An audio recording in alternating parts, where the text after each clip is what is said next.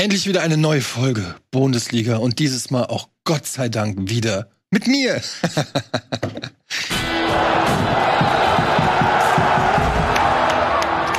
Guter Gag. Respekt.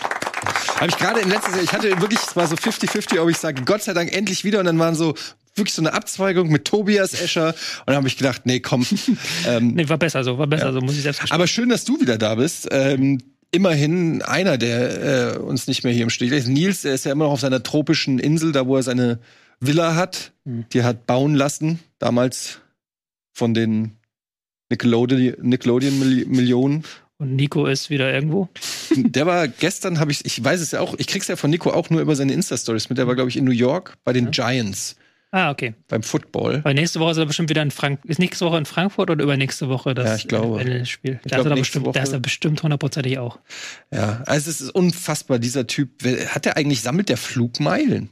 Der müsste doch wahrscheinlich schon so viel Flugmeilen haben, dass er auch komplett ein Haus über die Bestimmt. finanzieren könnte. Stimmt. Kann uns ein paar schenken. Ja. Damit wir auch mal irgendwo hin können. Wobei ich war gerade im Urlaub, also ich. Äh, Stimmt, du auch im Urlaub. War's gut? Hast dich erholt? Jo, ich lag am Strand. Also du hast nicht viel Spannendes zu erzählen. Du hast wirklich keinen Fußball geguckt. Ich habe tatsächlich keinen Fußball geguckt, ging auch gar nicht. Also ich habe tatsächlich ein Hotel erwischt, das kein WLAN hatte. Oh mein Gott. Das gibt's noch heutzutage. Das ist ein absoluter Albtraum. Absoluter Albtraum, da ging gar nichts. Und dann sagst du da am Strand und dann habe ich nur bei Kickbase immer gesehen, oh, meine Spieler haben alle wieder nicht gespielt. Ja, äh, lass uns nicht über Kickbase ja. reden, das ist wirklich ein sehr frustrierendes Thema. Kimmich mit der roten Karte. Hatte der schon mal überhaupt eine rote Karte? Ich glaube, man hat im Gelb-Rot mal gesehen. Ich glaube, es war seine erste rote Karte. Das war, glaube ich, die zweitschnellste in der Geschichte der Bayern. Ja. Wer hat er schneller noch? Von Bommel. Thomas Helmer. Ah, Ah, Van Bommel wäre ein guter Tipp generell. Ist ein guter gewesen. Tipp, ist ein guter Tipp. Ähm, ja, wir kommen gleich zu den Bayern. Es ist überhaupt generell ein, ähm, ein spektakuläres Wochenende gewesen.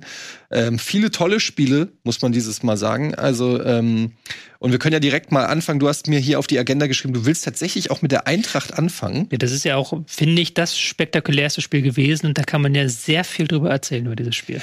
Es war wirklich also ein sehr schönes Sonntagsspiel. Ich glaube, zumindest aus objektiver Sicht ähm, hat man da was für sein Geld bekommen, denn es war, äh, also zum einen ging es 3 zu 3, also sechs Tore alleine sind ja schon mal ganz gut, aber es war eigentlich alles dabei. Es waren strittige Schiedsrichterentscheidungen dabei, es waren VAR-Überwachungen dabei, es waren ähm, viele schöne Tore dabei, es war spannend. Ähm, wie hast du denn das Spiel gesehen? Ich habe gesehen, du hast für die Elf Freunde auch einen Artikel über Dino Topmöller geschrieben. Das habe ich getan, aber ich habe das Spiel amüsiert zu Hause angeschaut. Das war doch ein sehr unterhaltsames Spiel, wo man eigentlich dachte, zumindest dachte ich nach der ersten Halbzeit, ja, das geht jetzt ziemlich deutlich aus für die Eintracht. Also das war schon eine sehr dominante erste Halbzeit, wo man dann dieser kleine Makel, ich glaube, es war dann in der Nachspielzeit, als dann äh, Marcel Sabitzer das 2 zu 1 erzielt und dann dieser kleine Makel. Und die Eintracht hat sich ja dann schon in diesem Zeitpunkt geärgert. Äh, VR-Einsatz, zweifacher, ähm, wo man einmal sehr sagen kann, sehr strittig, da kommen wir gleich noch zu. Aber diese erste Halbzeit ging so klar an die Eintracht, dass ich dachte, das haben sie jetzt eigentlich im Kasten. Aber dann nach der Halbzeitpause hat dann Dortmund doch noch so ein bisschen zurückschlagen können hat dann ein paar Mal gewechselt, hat dann auch ähm, mit Dreierkette gespielt und dann war es ein Spiel, das beide Seiten hin und her wogte. Also da finde ich, mhm. hatte auch Dortmunds Chancen, hatte aber auch ähm, Frankfurt Chancen. Dann in der zweiten Halbzeit konnte sich dann am Ende eher Dortmund darüber beklagen, wie der VAR nicht entschieden hat oder auch wie es das Schiedsrichterteam gemacht hat sodass dann am Ende quasi auf beiden Seiten Ärger über den Schiedsrichter herrschte. Aber im Nachhinein betrachtet ein Spiel, bei dem ich sagen würde, Mensch, das hätte die Eintracht durchaus gewinnen können, wenn man das über 19 Minuten hinweg sieht. Ja, das ist halt so ein bisschen das Komische, dass man am Ende mit einem 3-3, wenn einem das vor einer, vor der Partie einer gesagt hätte, man natürlich gesagt, ja klar, gut, äh, aufsteigende Tendenz so. Ähm, nach der Partie hat es sich fast, äh, ja, ich will nicht sagen wie eine Niederlage angefühlt, aber man hat schon so ein bisschen ja den, ver, den, den vergebenen Chancen hinterhergetrauert. Ich will auch nicht zu lange über diese Schiedsrichterleistung reden, denn beide Clubs haben, glaube ich, Gründe, sich über den Schiri aufzuregen. Hat im Kicker auch die Note 5,5 gekriegt. Ähm, das finde ich so lustig. Wie, wo ist denn die Ab Abmessung zwischen 6 und 5,5 und 5? Was, Wahrscheinlich, denn, was hat zur 6 gefehlt? Was, ich glaube, dass, dass er das Handspiel am Anfang der Regelauslegung nach richtig entschieden hat. Auch wenn ich da sagen muss, also wenn ich kenne jetzt die genaue Handregelung auch nicht mehr. Ich blicke da nicht mehr durch. Aber ähm, wenn die Eintracht einen Elfmeter gegen sich gepfiffen bekommen hätte, aufgrund dieser Entscheidung, hätte ich mich aufgeregt. Das sage ich ganz ehrlich, weil das war, ähm, wahrscheinlich regelkonform, weil der Arm ausgestreckt ist und dann der Ball da landet, aber irgendwo muss meiner Meinung nach Platz in dieser Regel sein für den Kontext und für die Absicht, die dahinter steckt, weil das, wir reden ja immer noch von Sport, wo Leute springen, bewegen, geschubst werden, wo es auch körperlich zur Sache geht und ich finde es jetzt schon weird, wenn Leute schon mittlerweile außerhalb des Strafraums irgendwie so verteidigen, dass du wirklich auch in Trainingsübungen lernst zu verteidigen mit den Händen auf dem Rücken. Ja, also das ist einfach, das ist ja eine komplett unnatürliche sportliche Haltung. Ähm, er hat ja auch, glaube ich, dann den Ball wegschlagen wollen. Dann war da noch ein Frankfurter, ist dann noch zwischengespritzt. Und ja. dann ist der Ball ja irgendwie so auf den ausgespreizten Arm. Also, also es war ja, Körperfläche vergrößert, bla blub, aber war auch kurze Distanz. Und dann ist auch wieder die Frage, muss da der VAR eingreifen unbedingt bei sowas? Aber das ist halt das Ding. Also laut Kicker und weiß ich nicht, Schiedsrichterverband und so war das eine korrekte Entscheidung. Ich sag das nur, bevor ich hier von BVB-Fans ähm, wieder attackiert werde. Es war wohl eine richtige Entscheidung, aber es ist trotzdem eine sehr harte Entscheidung gewesen. Ähm, und auch irgendwo verständlich, dass man sich darüber aufregt. Dann gab es das 1-0 durch ähm, eben den, den Foul-Elfmeter, dann das 2-0. Ähm, und das ist halt so ein bisschen das, wo ich dann so ein bisschen drüber ähm, traurig bin, ist, dass dieser zweite Pfiff, äh, also der, der, also dass dann, ähm, beziehungsweise nicht der zweite Pfiff, aber du hättest halt ohne Probleme ein 3-0 machen können und ich glaube, dann wäre der Deckel drauf gewesen. Ich, weil ich glaube nicht, dass Dortmund von einem 3-0 gegen diese starke mhm. Frankfurter Abwehr in der zweiten Halbzeit noch was hätte ausrichten können. Ähm, stattdessen machen sie halt das 2-1 kurz vor der Pause, was auch eine lange Nachspielzeit war, die aber berechtigt war, weil ähm, ja äh, Kobel lange behandelt wurde, mhm. der einen Ellbogen abgekriegt hat von Schlotterbeck, glaube ich. Und dann gehst du halt mit 2-1 in die Halbzeit und Dortmund hat dann äh, Adeyemi und Mukoku gebracht, die auch frischen Wind gebracht haben, die auch Speed gebracht haben, der irgendwie bitter nötig war. Und meiner Meinung nach hat sich dann auch Topmöller, naja, man kann ihm da schlechten Vorwurf machen, aber hat dann mit Ebimbe gegen Buta auch so ein bisschen die Niederlage eingewechselt, möchte ich fast sagen, weil Ebimbe irgendwie, aber das kann man ihm eigentlich vorwerfen, weil er halt am Donnerstag super gespielt hat. Mhm und jetzt ähm, in dieser Partie reinkam und komplett von der Rolle war, nur Ballverluste, sich hat ähm, überlaufen lassen und die rechte Seite war plötzlich bei der Eintracht offen, über die ist dann auch ähm, das ja. Tor gefallen. Dieses Duell gegen Adeyemi da verloren, wo ja. Adeyemi halt, wurde fünf Minuten vor wusstest, was Adeyemi vorhat, er lässt ihn trotzdem vorbeiziehen und dann diese sehr schöne Flanke und der sehr schöne Lauf von Brandt. Da hat der eine dann den Sieg eingewechselt, Adeyemi Brandt kamen ja beide von der Bank. Und der andere hat dann quasi Ebimba eingewechselt. Es war aber auch komisch, weil ich hatte das Gefühl, Tuta hätte in diesen Pass reingrätschen können. Ja, das, wenn du natürlich in einem Zentrum dann so lahm bist, dass dann der 5-Meter-Raum nicht besetzt ist und Brand da ja völlig frei steht, ist, kannst du auch fragen, wo ist dann eigentlich die Abwehr gewesen? Ja. Weil die auch die Außen haben ja sehen können, was Adeyemi vorhat. Das war ja nicht. Es kann nicht überraschen, die, es kann nicht überraschen, ja. dass Adeyemi diesen Move machen wird und dass da gleich, eine, wenn was schief läuft, eine Flanke kommen wird. Ja, und am Ende fühlt sich dann halt so an, also du hast dann, äh, du hast ja dann sogar noch nach diesem ähm, Tor war das ja, glaube ich, war da, wann war das? Das war sogar noch in der ersten Halbzeit nach dem Tor ähm, von äh, Sabitzer, gab es direkt noch mal einen Konter, den Marmusch an Pfosten setzt. Mhm. Also du hättest da direkt noch mal ähm, das, äh, den alten Abstand noch mal herstellen können, aber das hat dann irgendwie auch nicht geklappt. Ja, und in der zweiten Halbzeit war Dortmund dann ähm, jetzt nicht unbedingt stärker, aber zumindest auf Augenhöhe. Es war dann offener Schlagabtausch, wie du auch schon gesagt hast. Und beide äh, Mannschaften hatten viele Chancen. Und ähm, am Ende war es dann, okay, man muss sagen, am Ende hat die Eintracht sogar auch noch Schiri Glück gehabt. Wenn man sich anguckt, Larsson hat dann, ich weiß gar nicht wen gehalten, irgendjemanden im Strafraum kurz am Trigo gehalten. Das war Schlotterbeck. Schlotterbeck, ja. Da würde ich auch nicht unbedingt sagen, muss man pfeifen, aber wenn man sich anguckt, dass Mamouche zwei Wochen vorher genau wegen einer ähnlichen Situation Elfmeter gegen sich gepfiffen bekommen hat und man weiß, wie willkürlich solche kurzen Zupfer mittlerweile ausgelegt werden. Also manche pfeifen sofort, manche nicht. Wobei ich fand das noch mehr als bei Mamouche. Bei Mamouche war es ja wegen Zupfer und der hält in der wirklich zwei mehr, Sekunden ja. fest und Schlotterbeck wäre auch dann Richtung Ball gekommen. Also da fand ich schon, das war schon. Also das hätte, ähm, hätte dann am Ende sogar noch bitter werden können. Ähm, und dann gab es halt noch dieses Tor mit dem, wo äh, Füllkrug im passiven Abseits steht. Mhm. Fand ich von der Analyse her, also ich habe gelesen, es war wohl richtig, weil er trotzdem wohl, weil Füllkrug so irgendwie stand, dass Trapp das sehen konnte. Also auch sowas wurde schon abgepfiffen, ähm, finde ich, weil also wenn da der Stürmer direkt vor deiner Nase steht und ich glaube schon, man sieht auch, dass Trapp einfach ein zwei Sekunden verzögert reagiert. Ähm, also wenn da passives Abseits gepfiffen worden wäre, glaube ich, hätten die Dortmunder sich nicht allzu krass beschwert. So. Ja, vor allem, weil ja auch der Ball kam ja von der Seite, wo Füllkrug im Weg stand. Beim Schuss selbst stand er nicht mehr im Schussweg, aber das davor konnte Trapp ja gar nicht erahnen, wo der Ball hingeht, weil Füllkrug mhm. da im Weg stand. Das ist dann wieder so eine Sache, wo ich dann auch raus bin. Ist das dann abseits oder nicht?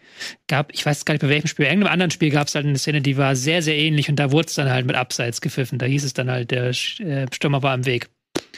Vor allen Dingen, Trapp muss ja auch damit rechnen, dass vielleicht noch Füllkrug da zum Schuss reingeht. Also finde ich auch schwierig, schwierig.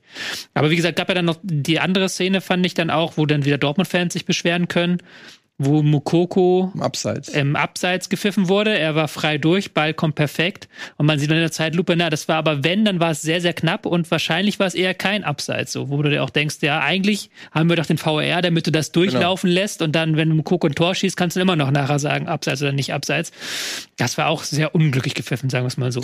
Ja, generell muss man sagen, ähm, klar kann man sagen, am Ende äh, gleicht sich das irgendwo aus, aber es ist natürlich ein Irrglaube zu sagen, dass wenn der Schiri am Anfang einen zu kleinlichen Elver gegeben hat, dass er dann einen offensichtlichen nicht gibt, gleicht sich aus, so funktioniert's ja nicht, sondern das sind einfach dann zwei Fehler.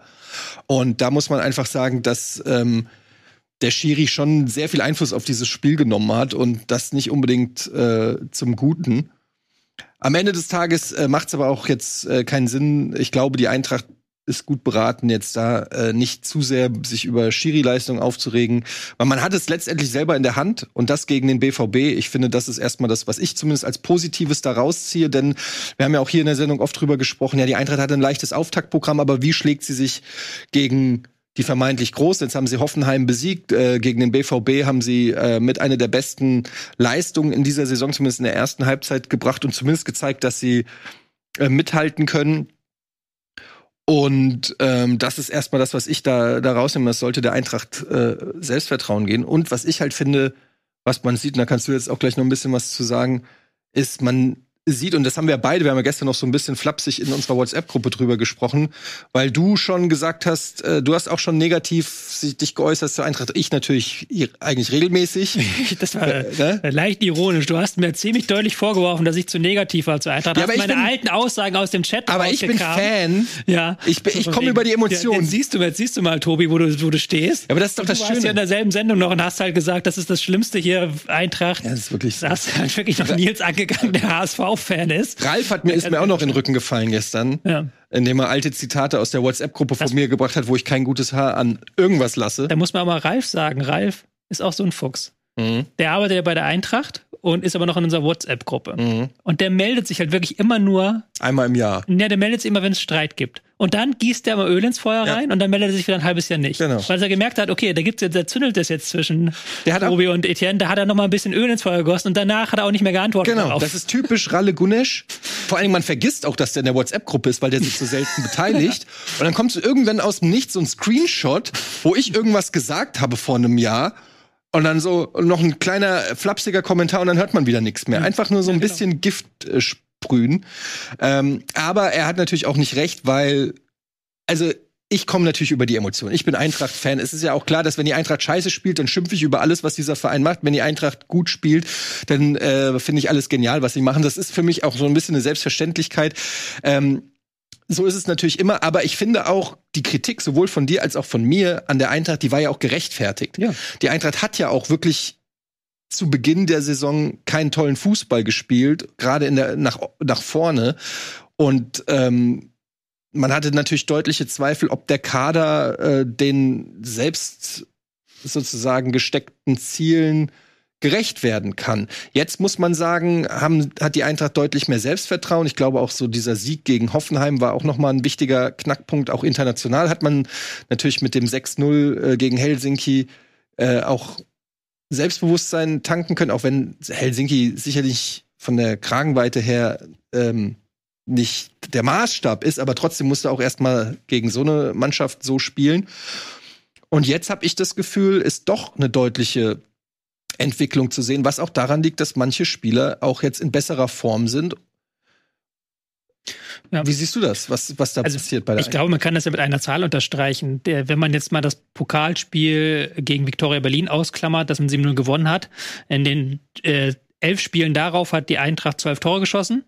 Und jetzt seit der Länderspielpause in den drei Spielen gegen Hoffenheim, Helsinki und Dortmund haben sie auch zwölf Tore geschossen. Also sie haben jetzt in diesen drei spielen so viel Tore geschossen wie die gesamte Saison davor. Da ist ja schon was explodiert in der Offensive. Und ich habe auch das Gefühl, dass die zweite Zahl, auf die ich gestolpert bin, ähm, in den ersten Spielen hatten sie häufig 60 Prozent Ballbesitz, auch gegen, äh, gerade gegen so Teams wie Darmstadt.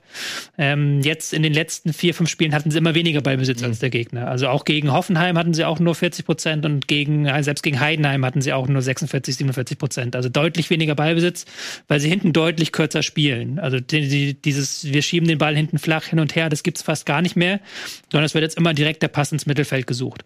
Aber sie sind weiterhin dabei, immer flach aufzubauen. Also lange mhm. Bälle gibt es sehr wenige. Es ist immer noch so, man versucht flach hinten rauszuspielen, dann Dreieckskombination und dann irgendwie in die Zwischenlinienräume zu kommen, dass Larson ähm, oder Skiri mit Auge nach vorne dann den Ball spielen können. Und das hat jetzt gegen Dortmund wieder super geklappt. Da haben sie viel über rechts dann gemacht, sind häufig in die Räume ins Mittelfeld gekommen und haben dann direkt den Pass auf rechts rausgespielt, wo dann Chaibi, Buta sehr viel angetrieben haben und das war halt auch die Seite, wo es bei Dortmund gar nicht funktioniert hat. Also Benzo Baini und vor allen Dingen Rainer haben da sehr, sehr schwach nach hinten mitgearbeitet.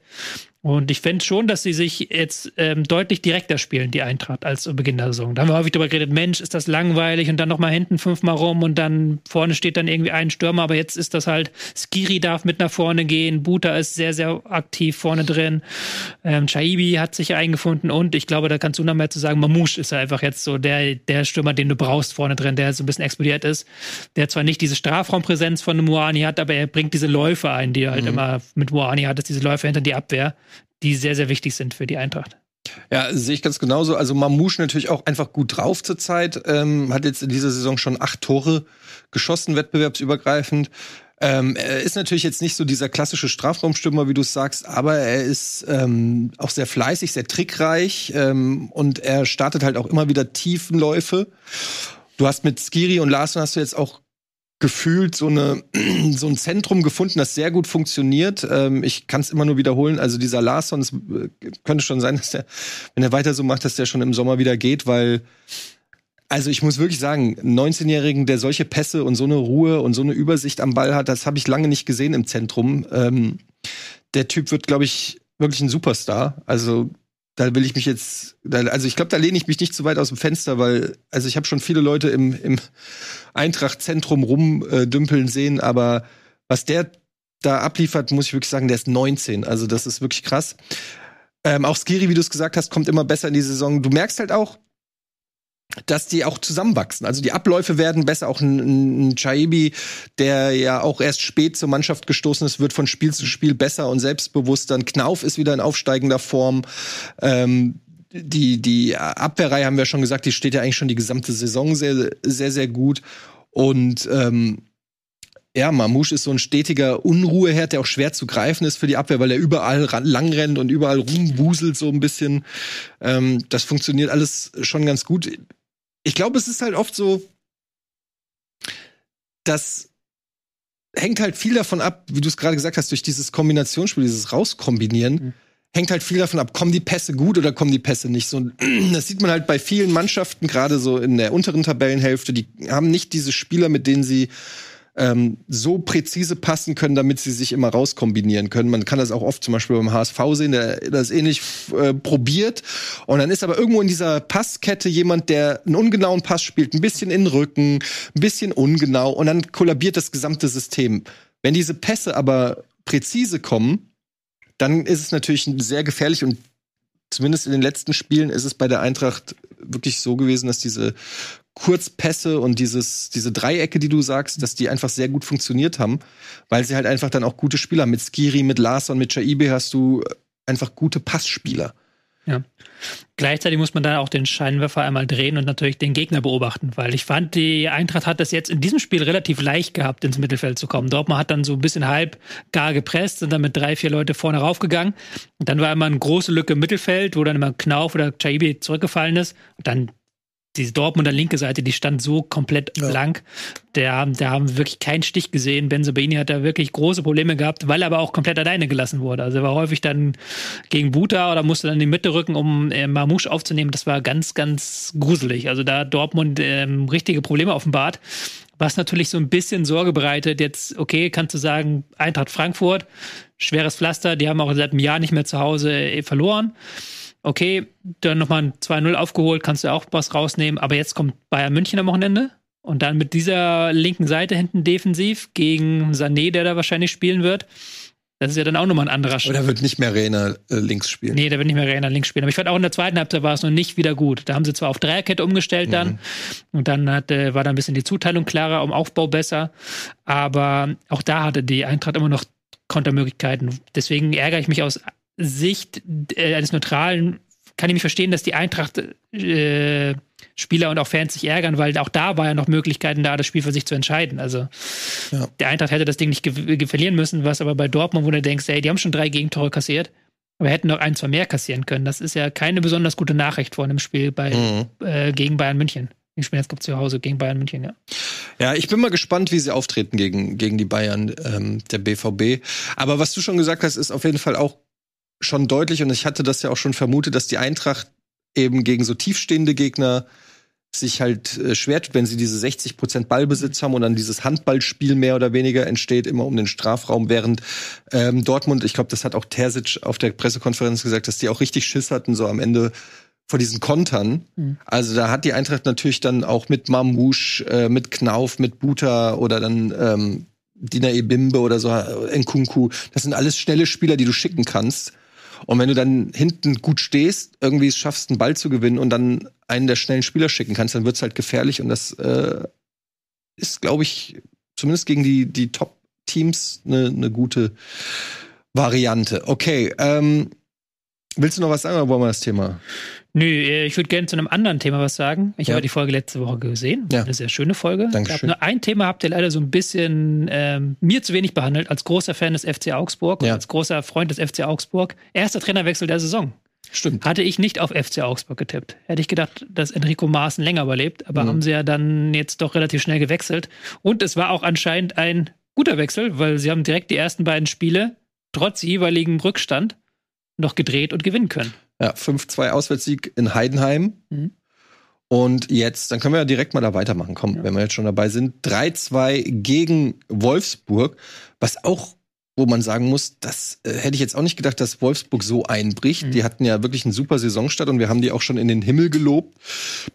Aber es ist irgendwie sowas, ich will nicht sagen, es liegt an Kovac, aber ich habe so das Gefühl, dass so Kovac-Teams irgendwie oft am Anfang so sehr über dieses, über diese Motivation und über dieses, ähm, über den Kampf und so weiter reinkommen, aber dass diese irgendwas nutzt sich dann auf Dauer ab. Aber ich kann es auch nicht so ganz pinnen, was es ist. Auf jeden Fall ähm, Wolfsburg jetzt mittlerweile mit der dritten Niederlage ja. hintereinander. Ja, ist auch so spannend, weil eigentlich diese, diese Stärken, die du ja eigentlich auch von Kovac kennst und die auch in der letzten Saison da waren, also wenn du führst, dann äh, haben sie das Spiel meistens gewonnen. Also dann ist das eigentlich immer extrem schwer bespielt zu spielen gewesen. Ähm, ja. Das zweite war, dass sie halt konditionell immer auf dem Damm waren. Und jetzt haben sie jetzt zum wiederholten Male Nachführung in der Schlussviertelstunde ein Spiel weggeschenkt. Also wo du dann auch am Ende nicht mehr das Gefühl hattest, die Wolfsburger haben da noch die Energie, um ähm, das Spiel zu drehen. Ja, kannst auch so ein bisschen jetzt Kovac in dem Sinne kritisieren. Er hat kurz vor dem äh, Anschl äh, kurz vor dem Ausgleichstreffer hat er umgestellt auf eine Dreierkette. Das hat überhaupt nicht funktioniert. Mhm. Bornau, der gekommen ist äh, mit Eigentor hinten drin und sah auch beim zweiten Tor nicht besonders gut aus. Also das war ja dann auch noch ein bisschen Pech und Unvermögen. Aber trotzdem, halt dieses, diese späten Gegentreffer, die sind eigentlich nicht so Wolfsburg-like. Mhm. Also nicht Kovac-like auch. Ja, aber es ist halt schon so ein bisschen auffällig, dass, dass Wolfsburg immer noch so ein bisschen auf der Suche ist nach so einer funktionierenden, also einem System, das in beide Richtungen irgendwie funktioniert. Ähm, ich kann es mir auch nicht so ganz erklären, warum da, ähm, warum das so nicht funktioniert, ob das am Trainer liegt, ob das, ich, also, wenn ich mir jetzt so die Startelf angucke oder so, dann denke ich mir, das ist, ist echt ein gutes Team eigentlich. Ja.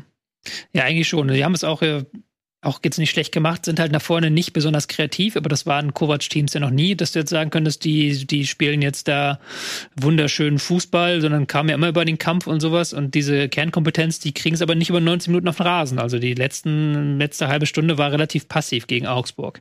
Also, da war natürlich auch ein bisschen Pech dabei mit Ja, diesem. Eigentor. Pech mit dem Eigentor und der nicht gegebenen roten Karte gegen Mhm. Pedersen war es, glaube ich. Der wirklich, der ja, ähm, das heißt ja immer, wenn ein Spieler grob eine Verletzung in Kauf nimmt, ist das rot. Und er hat ja auch Wimmer verletzt. Also Wimmer musste kurz nach der Pause raus, wahrscheinlich wegen eben diesem wirklich brutalen Foul, wo du dann sagen musst, ey, seltsam, dass Schlager das nicht entschieden hat. Mhm. Schlager hatte ja, glaube ich, auch schon bei dem Grifo-Foul, war der da nicht auch irgendwie Schiedsrichter bei diesem Boah, bei dieser Geschichte?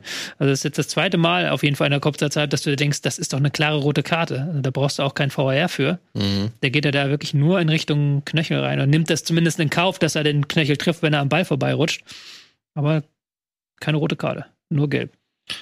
Ja, keine Ahnung. Ähm, hätte dann nicht der VAR auch was sagen Ja, eigentlich können? schon. Ich weiß nicht, wahrscheinlich gibt es wieder irgendeine Begründung, warum er es nicht getan Mhm. hat, aber ich fände das schon, ich fand, das war schon eine klare Fehlentscheidung. Aber gut. Ja.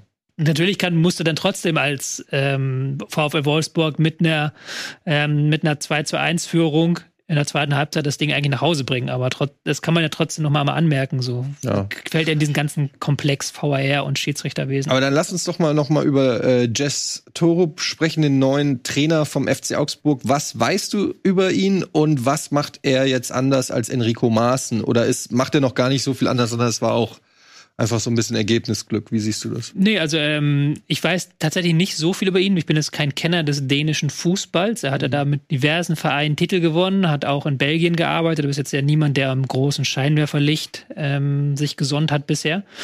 Aber es scheint eine interessante Personale zu sein. Also es ist jetzt auch kein ähm, besonderer Fußball, den man in den ersten beiden Spielen gesehen hat. War jetzt ein 4-2-3-1, ein relativ normales mit vielen Stürmern auf dem Feld, weil das ja auch der Kader hergibt von äh, Augsburg, Tietz, Michel, Demirovic. Da haben sie einige Kandidaten, die du da reinbringen kannst.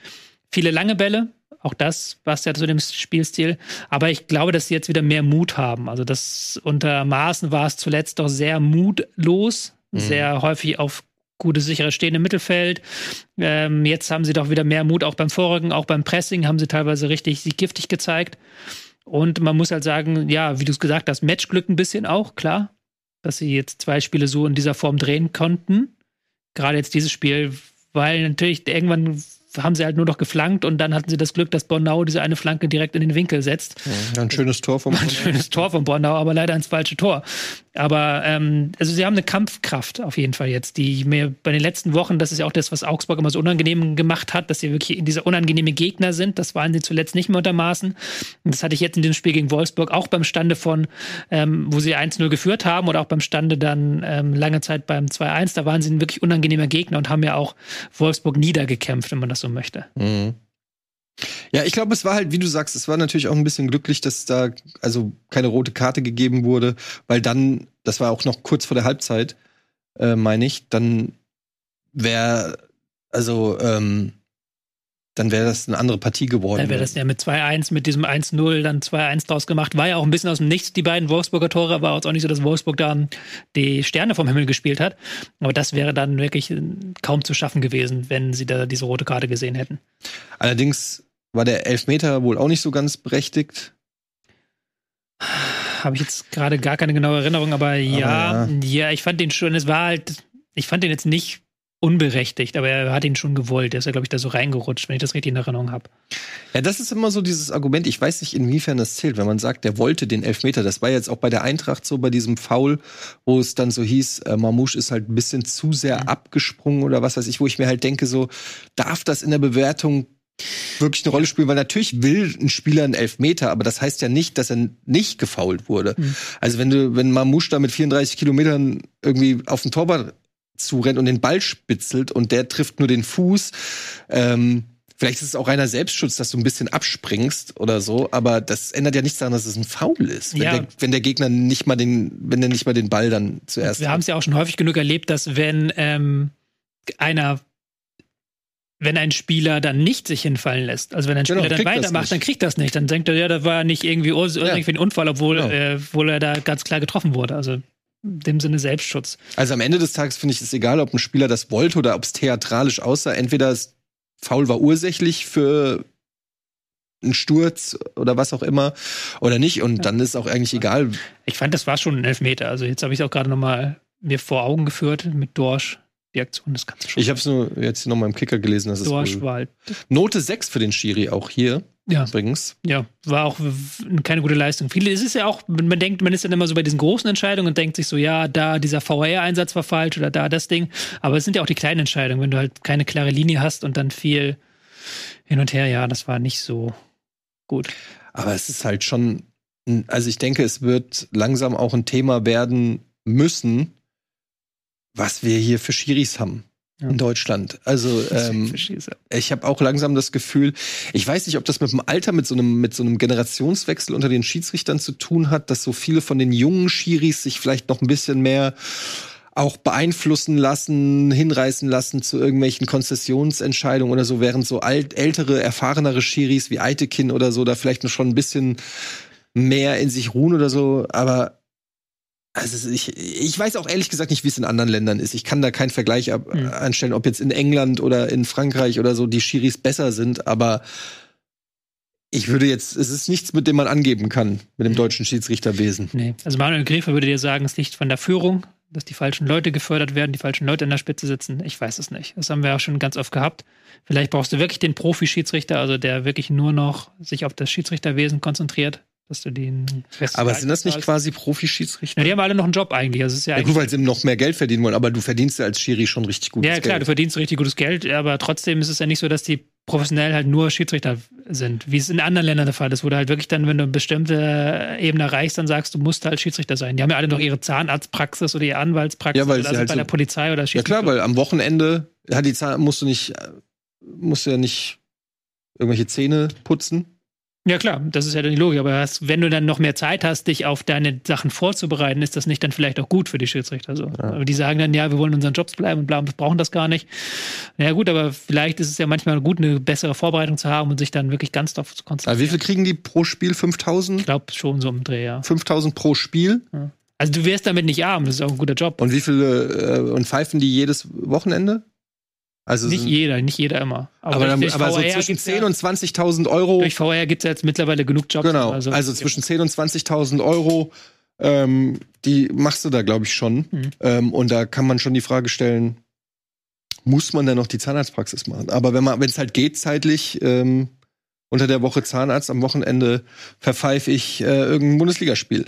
Jedenfalls ähm, auch hier wieder schlechte Note für den Schiedsrichter und Augsburg unter neuen Trainer mit dem zweiten Sieg in Folge und mittlerweile auf Tabellenplatz 10. Und durchaus, wenn wir mal gucken, vielleicht auf die Tabelle, dann sehen wir hier auch Augsburg zumindest auf Tuchfühlung ja, das ist ja quasi wie mit der hat, oberen Hälfte. Wie hat Nico es genannt, das ist der Tabellenführer, auf den man gucken muss. Ja. So hat er es doch irgendwie bezeichnet die Mannschaft Augsburg ist das, der Tabellenführer der unteren Hälfte. Wobei Weil sie jetzt schon wieder, ja, wie du gesagt hast, gerade auf Tuchfüllung mit Wolfsburg sind, aber Augsburg, da hat er ja einen Narren dran gefressen, der gute Nico. Ja, wir sehen halt zwei Brüche eigentlich in dieser Tabelle. Einmal zwischen ähm, siebten und sechsten, da haben wir vier Punkte zwischen ähm, den internationalen Plätzen, wenn man so will. Hm. Und dann kommt der zweite Bruch, das ist nur ein kleiner, ist dann im, genau im Mittelfeld zwischen Augsburg und Gladbach ja, mit zwei ja Punkten. Aber das ist ein Spiel. Also da sieht man, dass die Liga schon auch noch eng, hm. also, eng beieinander ist. Trotzdem für Augsburg jetzt gute Lage, Ausgangslage. Auf elf Punkte ja. über die beiden Siege hat man nicht jetzt erstmal ordentliches Futter angefressen zu den Teams da unten. Zum Beispiel Bochum, Köln, Mainz oder auch Union Berlin. Willst du über Union reden? Ja, aber erst nach einer kleinen Werbung. Nach einer kleinen Werbung. Okay, dann machen wir das. Bis gleich.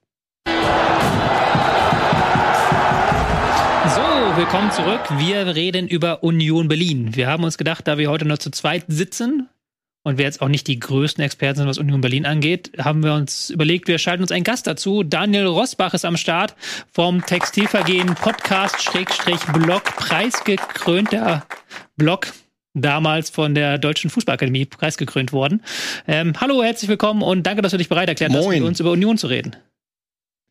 Ja, Hallo, äh, trotz der Umstände. Was ist denn Text? Klärt mich mal auf, was ist Textilvergehen?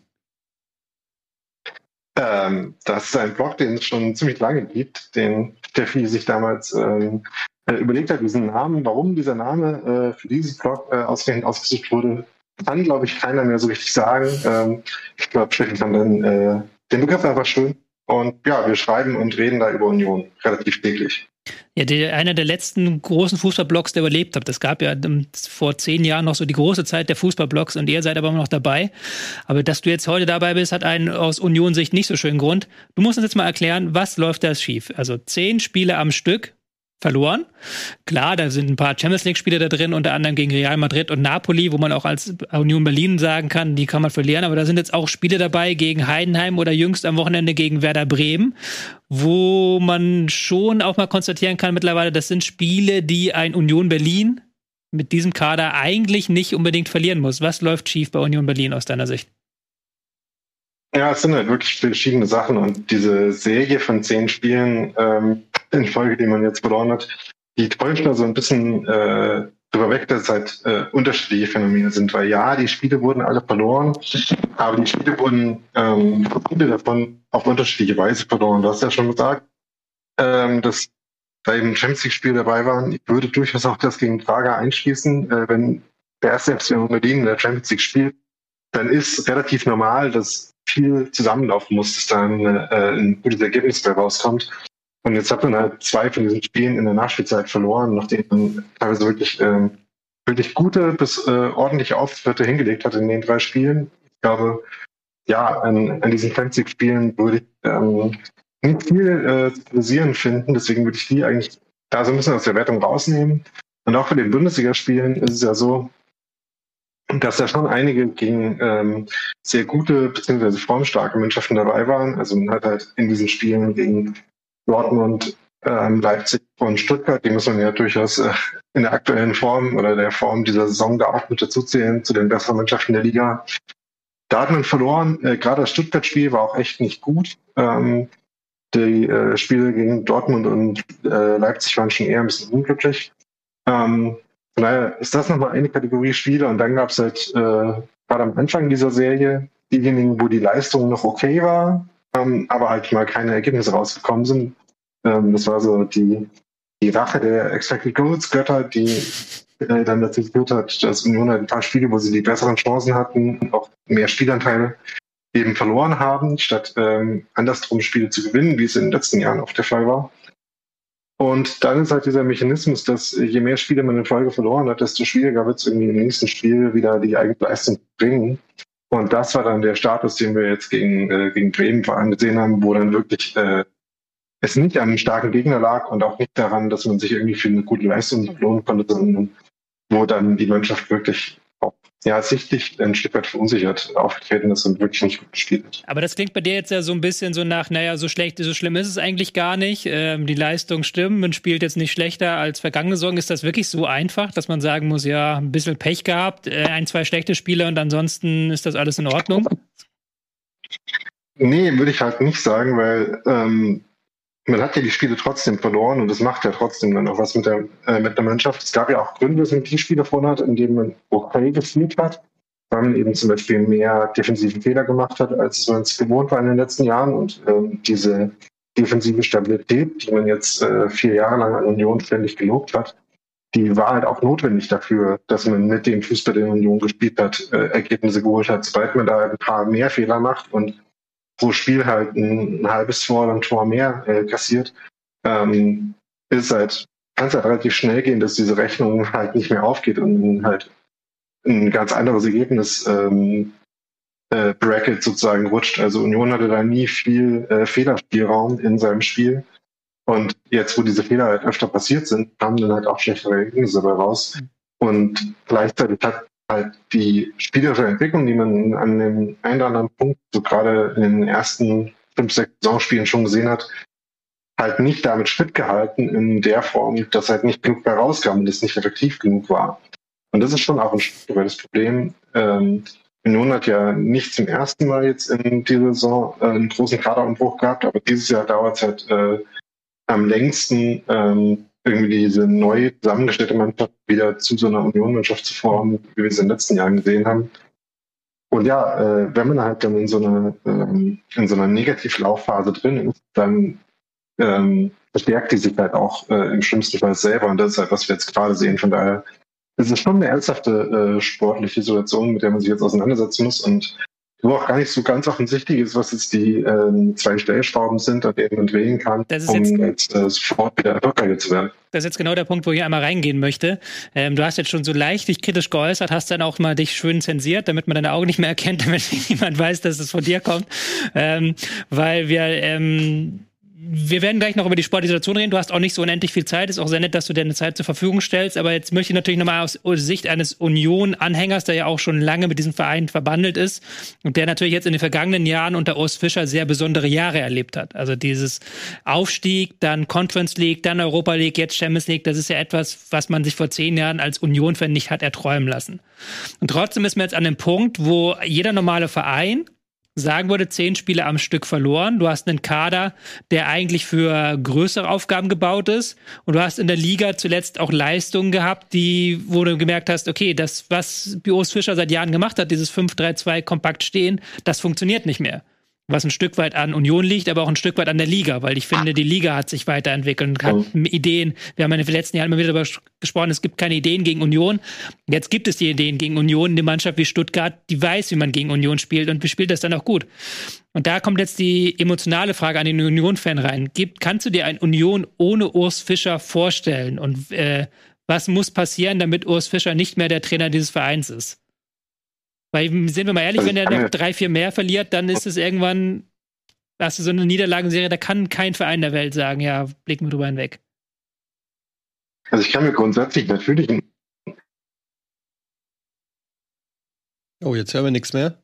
Und zu ergeben, äh, sorry, hört ihr mich wieder? Jetzt hören wir dich wieder, ja. Ja, sorry. Ähm, irgendwann wird das schon wieder der Fall sein, dass es eine Union ohne Ausfischer gibt. Von daher wird man sich das auch vorstellen müssen. Aber ich ähm, glaube halt wirklich in der aktuellen Situation nicht, dass die, ähm, dass das entscheidend dazu beitragen würde, dass es schnell helfen würde, jetzt den Trainer zu wechseln. Und ähm, ich glaube auch nicht, dass äh, man da schon mit den ähm, Faktoren am Ende ist. Also es sind halt wirklich viele Gründe, so zwischen ähm, Schlüsselspielern, die ausgefallen sind und äh, anderen, die noch nicht so gut funktioniert haben. Aber auch mit der äh, ähm, gesteigerten Erwartungshaltung ist halt trotzdem so, dass Union immer noch eine Mannschaft hat, die halt funktionieren muss, damit sie in der Bundesliga erfolgreich ist. Und ähm, ja, es ist aber wirklich auch äh, schwierig zu sagen, äh, was jetzt die Indizien dafür sind, dass es jetzt schon besser wird. Und das ist natürlich, äh, wenn man das als Diagnose stellt, ist es natürlich nicht so äh, für die aktuelle Konstellation.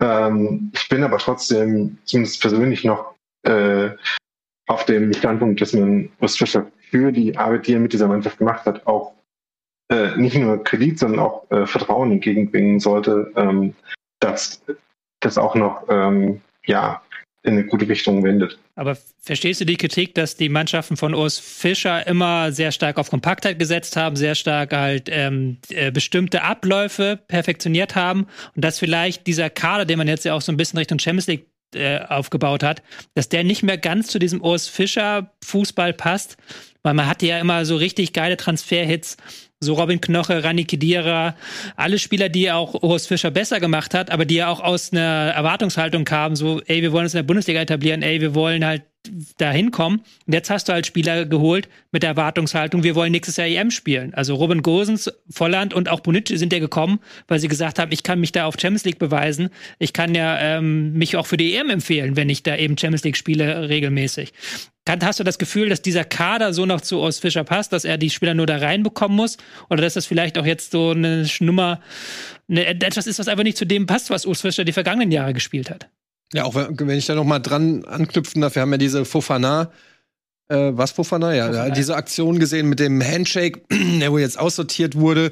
Ähm, wir hatten davor, glaube ich, Unzufriedenheiten bei Bonucci. Jetzt Volland saß nur auf der Bank. Aronson, der als ein Star, sag ich mal, äh, geholt wurde, der jetzt zwar in der Startelf stand, aber bislang auch noch nicht ähm, so richtig gezündet hat.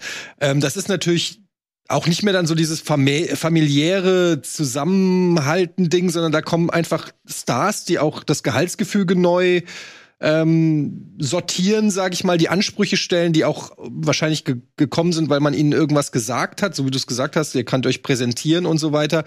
Ähm, ich habe so als Außenstehender, der nicht so tief drinne äh, steckt in dieser Union-Geschichte, wirkt das so ein bisschen, als ob dieses Erfolgsrezept, was du gerade gesagt hast, so vielleicht ähm, ja, äh, Bundes gestandene Bundesligaspieler, aber die jetzt nicht irgendwelche Stars sind zu holen, ähm, dass man davon abgerückt ist und sich sehr teure, sehr große Namen geholt hat und irgendwie das vielleicht nicht so ganz passt. Also das ist so mein Eindruck von außen.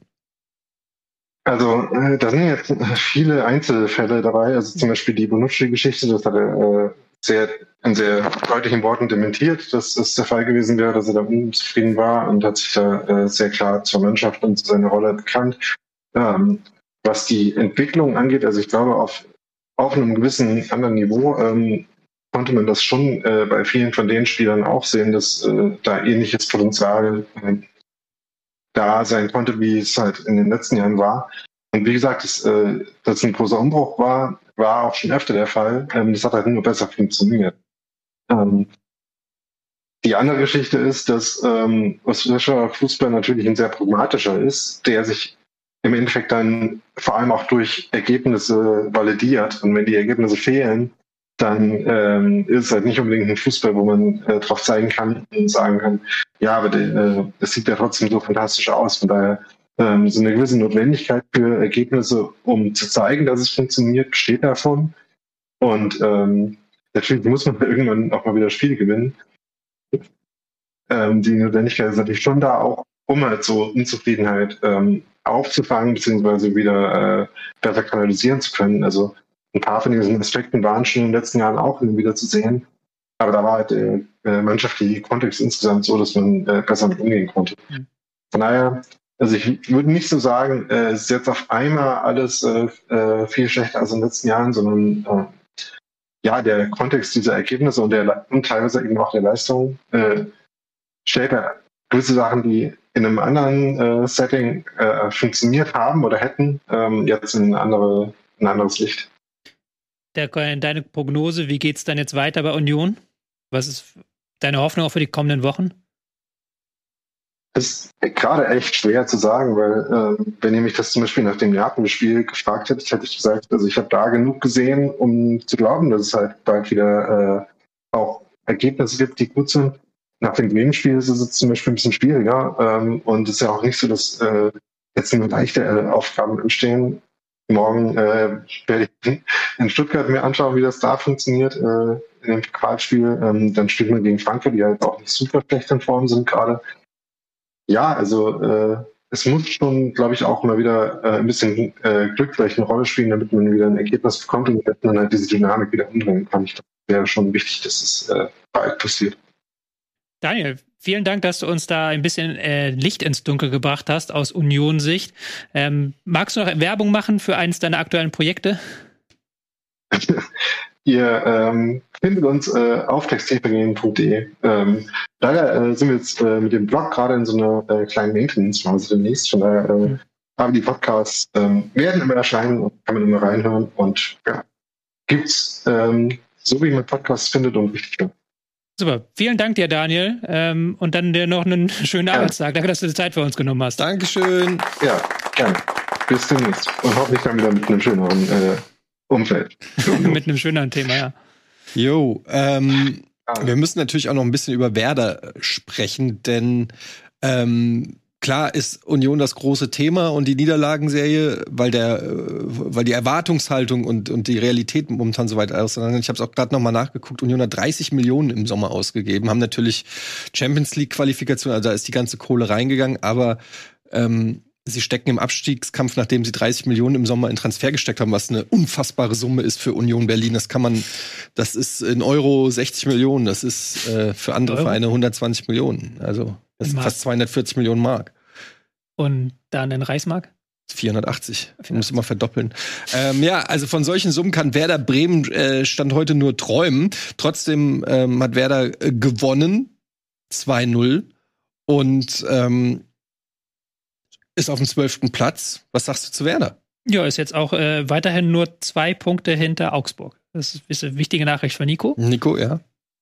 Ähm, ich fand, Werder hat Union so ein bisschen mit eigenen Waffen geschlagen. Also Werder hat gesagt, wir stehen heute mal richtig kompakt, wir lassen da mal gar nichts drauf kommen. Union hat immer wieder versucht, über die rechte Seite anzugreifen. Da hat aber auch Werder das ganz gut geblockt. Und dann gab es zwei entscheidende Momente. Einmal das Eigentor durch Knoche, also es war wirklich das Führungstor von Werder aus dem Nichts heraus. Werder hatte zu diesem Zeitpunkt 0,07 Expected Goals oder sowas, also ein Torschuss. Mhm. Das war, äh, da war überhaupt nichts los. Und dann hat Union erst recht keinen Weg nach vorne gefunden. Und Werder konnte sich ganz auf die Defensive verlassen. Und der zweite Knackpunkt war dann die rote Karte gegen Rani Kedira. Ausgerechnet Kedira und Knoche, die lange gefehlt haben, die Stabilität bringen sollen, ausgerechnet die beiden äh, schießen oder treten Union auf die Verliererstraße. Eine berechtigte rote Karte. Ja, ja, also vollkommen berechtigt, muss man sagen. Auch wenn es eine Rudelbildung danach und ja, Stress, klar. Beschwerden und, und weiß ich nicht, was es gab. Aber das war Rani Kedira hat es auch selber zugegeben dann und ja, also und danach konnte Werder das Spiel einfach durchlaufen lassen. Nochmal ein schönes, sehenswertes Tor von Duxch also und Werder hat da wirklich gesagt, wir stehen heute kompakt. Ja, war wurde als Eigentor gewertet, glaube ich. Das Tor von Dux? Ja. Von wem denn? Knoche. Nee, das war das erste Tor, was Knoche dann Eigentor. Aber das zweite Tor war dann Dux, wo dann Velkovic mit einem richtig schönen Pass in die Abwehr Dux. Achso, das erste stimmt. Das erste das war das war Eigentor. Das erste war ein klares ja, Eigentor. Das genau. zweite war dann Dux, der dann richtig schön den Ball äh, über den Keeper hebt. Also ja, Werder da mit einer defensiv wirklich guten Leistung. Das erste Mal seit längerer Zeit wieder zu Null gespielt. Ist auch mhm. eine, eine, gute Sache. Als jetzt aber auch keine überragende Werderleistung, wo man so sagen muss, da haben sie jetzt die Sterne vom Himmel gespielt. Nein, aber die haben sich da in dieses wirklich Sechs-Punkte-Duell reingebissen und das sind ja die wichtigen Punkte, die du nachher brauchst im Kampf gegen den Abstieg. Ja, war schon wichtig jetzt auch für, äh, für Werder nach ähm, Niederlagen gegen Darmstadt, Hoffenheim und dem BVB ähm, jetzt wieder ein Erfolgserlebnis. Jetzt spielen sie den, äh, als nächstes auswärts gegen Wolfsburg und dann zu Hause gegen die Eintracht. Also und dann zu Hause, also haben jetzt danach zwei Heim äh, erst ein Auswärtsspiel, dann zwei Heimspiele hintereinander und spielen dann auch noch zu Hause gegen Leverkusen. Also da lohnt es sich schon ein bisschen was aufs Punktekonto zu schaffen. Äh, mit wem machen wir weiter? Ähm, wir können da unten weitermachen. Da gibt es ja noch Bochum-Mainz. Oder du kannst auch wieder nach oben springen, wenn du möchtest. Da hat Bayern ja auch einen spektakulären Sieg. Ja, lass doch erstmal die Bayern machen. Da sind so viel, da ist so viel passiert. Wir haben auch die, äh, in letzter Zeit nicht so viel über die Bayern gesprochen, tatsächlich. Nicht, dass sie mir leid tun und ähm, generell zu kurz kommen in der medialen Berichterstattung, aber wir können ja auch mal drüber reden, weil das war schon ein kurioses Spiel gegen hm. den SV Darmstadt 98. Ähm, denn direkt in der vierten Spielminute, oje, oje, ich hab's ja kaum geglaubt, ähm, mein, mein Kickbase-Herz hat auf jeden Fall geheult.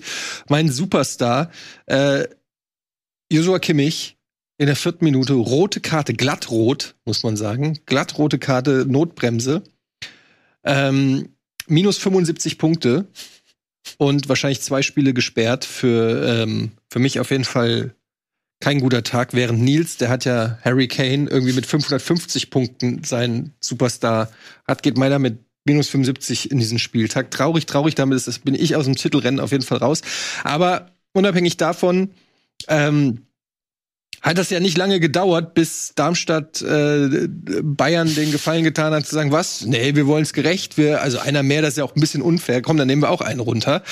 Und ähm, dann gab's die glatte rote Karte ebenfalls nach kurzer Korrektur für äh, Jasula.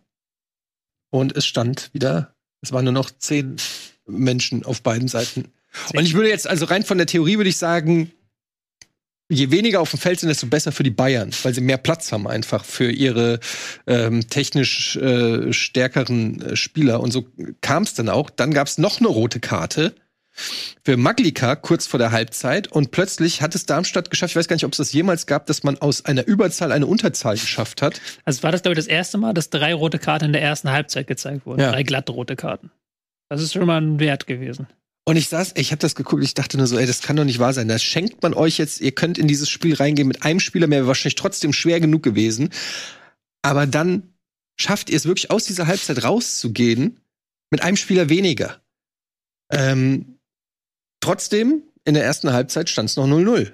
Ja, das stimmt, das haben sie immer hinbekommen, weil er auch ähm, dann die Bayern sich dann mit schwer getan haben mit diesem erst 10 gegen 10 und dann 10 gegen 9. Also überhaupt das zu zehn Spielen haben sie sich schwer getan, haben dann auch ähm, hinten ab und zu Räume gelassen. Das war ja auch nicht so, dass Darmstadt da keine Chancen hatten. Also beim Stande von 0 zu 0 in der ersten Halbzeit musste Neuer zweimal mit guten Taten retten, damit eben dieses 0 zu 0 bestehen bleibt. Also da haben sie dann bis zur Halbzeit gebraucht und so ein paar kleine Umstellungen. Neuer wieder zwischen den Pfosten, Neuer muss man wieder natürlich auch mal Pfosten, genau. kurz hier erwähnen. Ja, Ja. Also am Debüt des Status gehalten. In der zweiten Halbzeit haben sie einen kurzen Prozess gemacht und neun Spieler.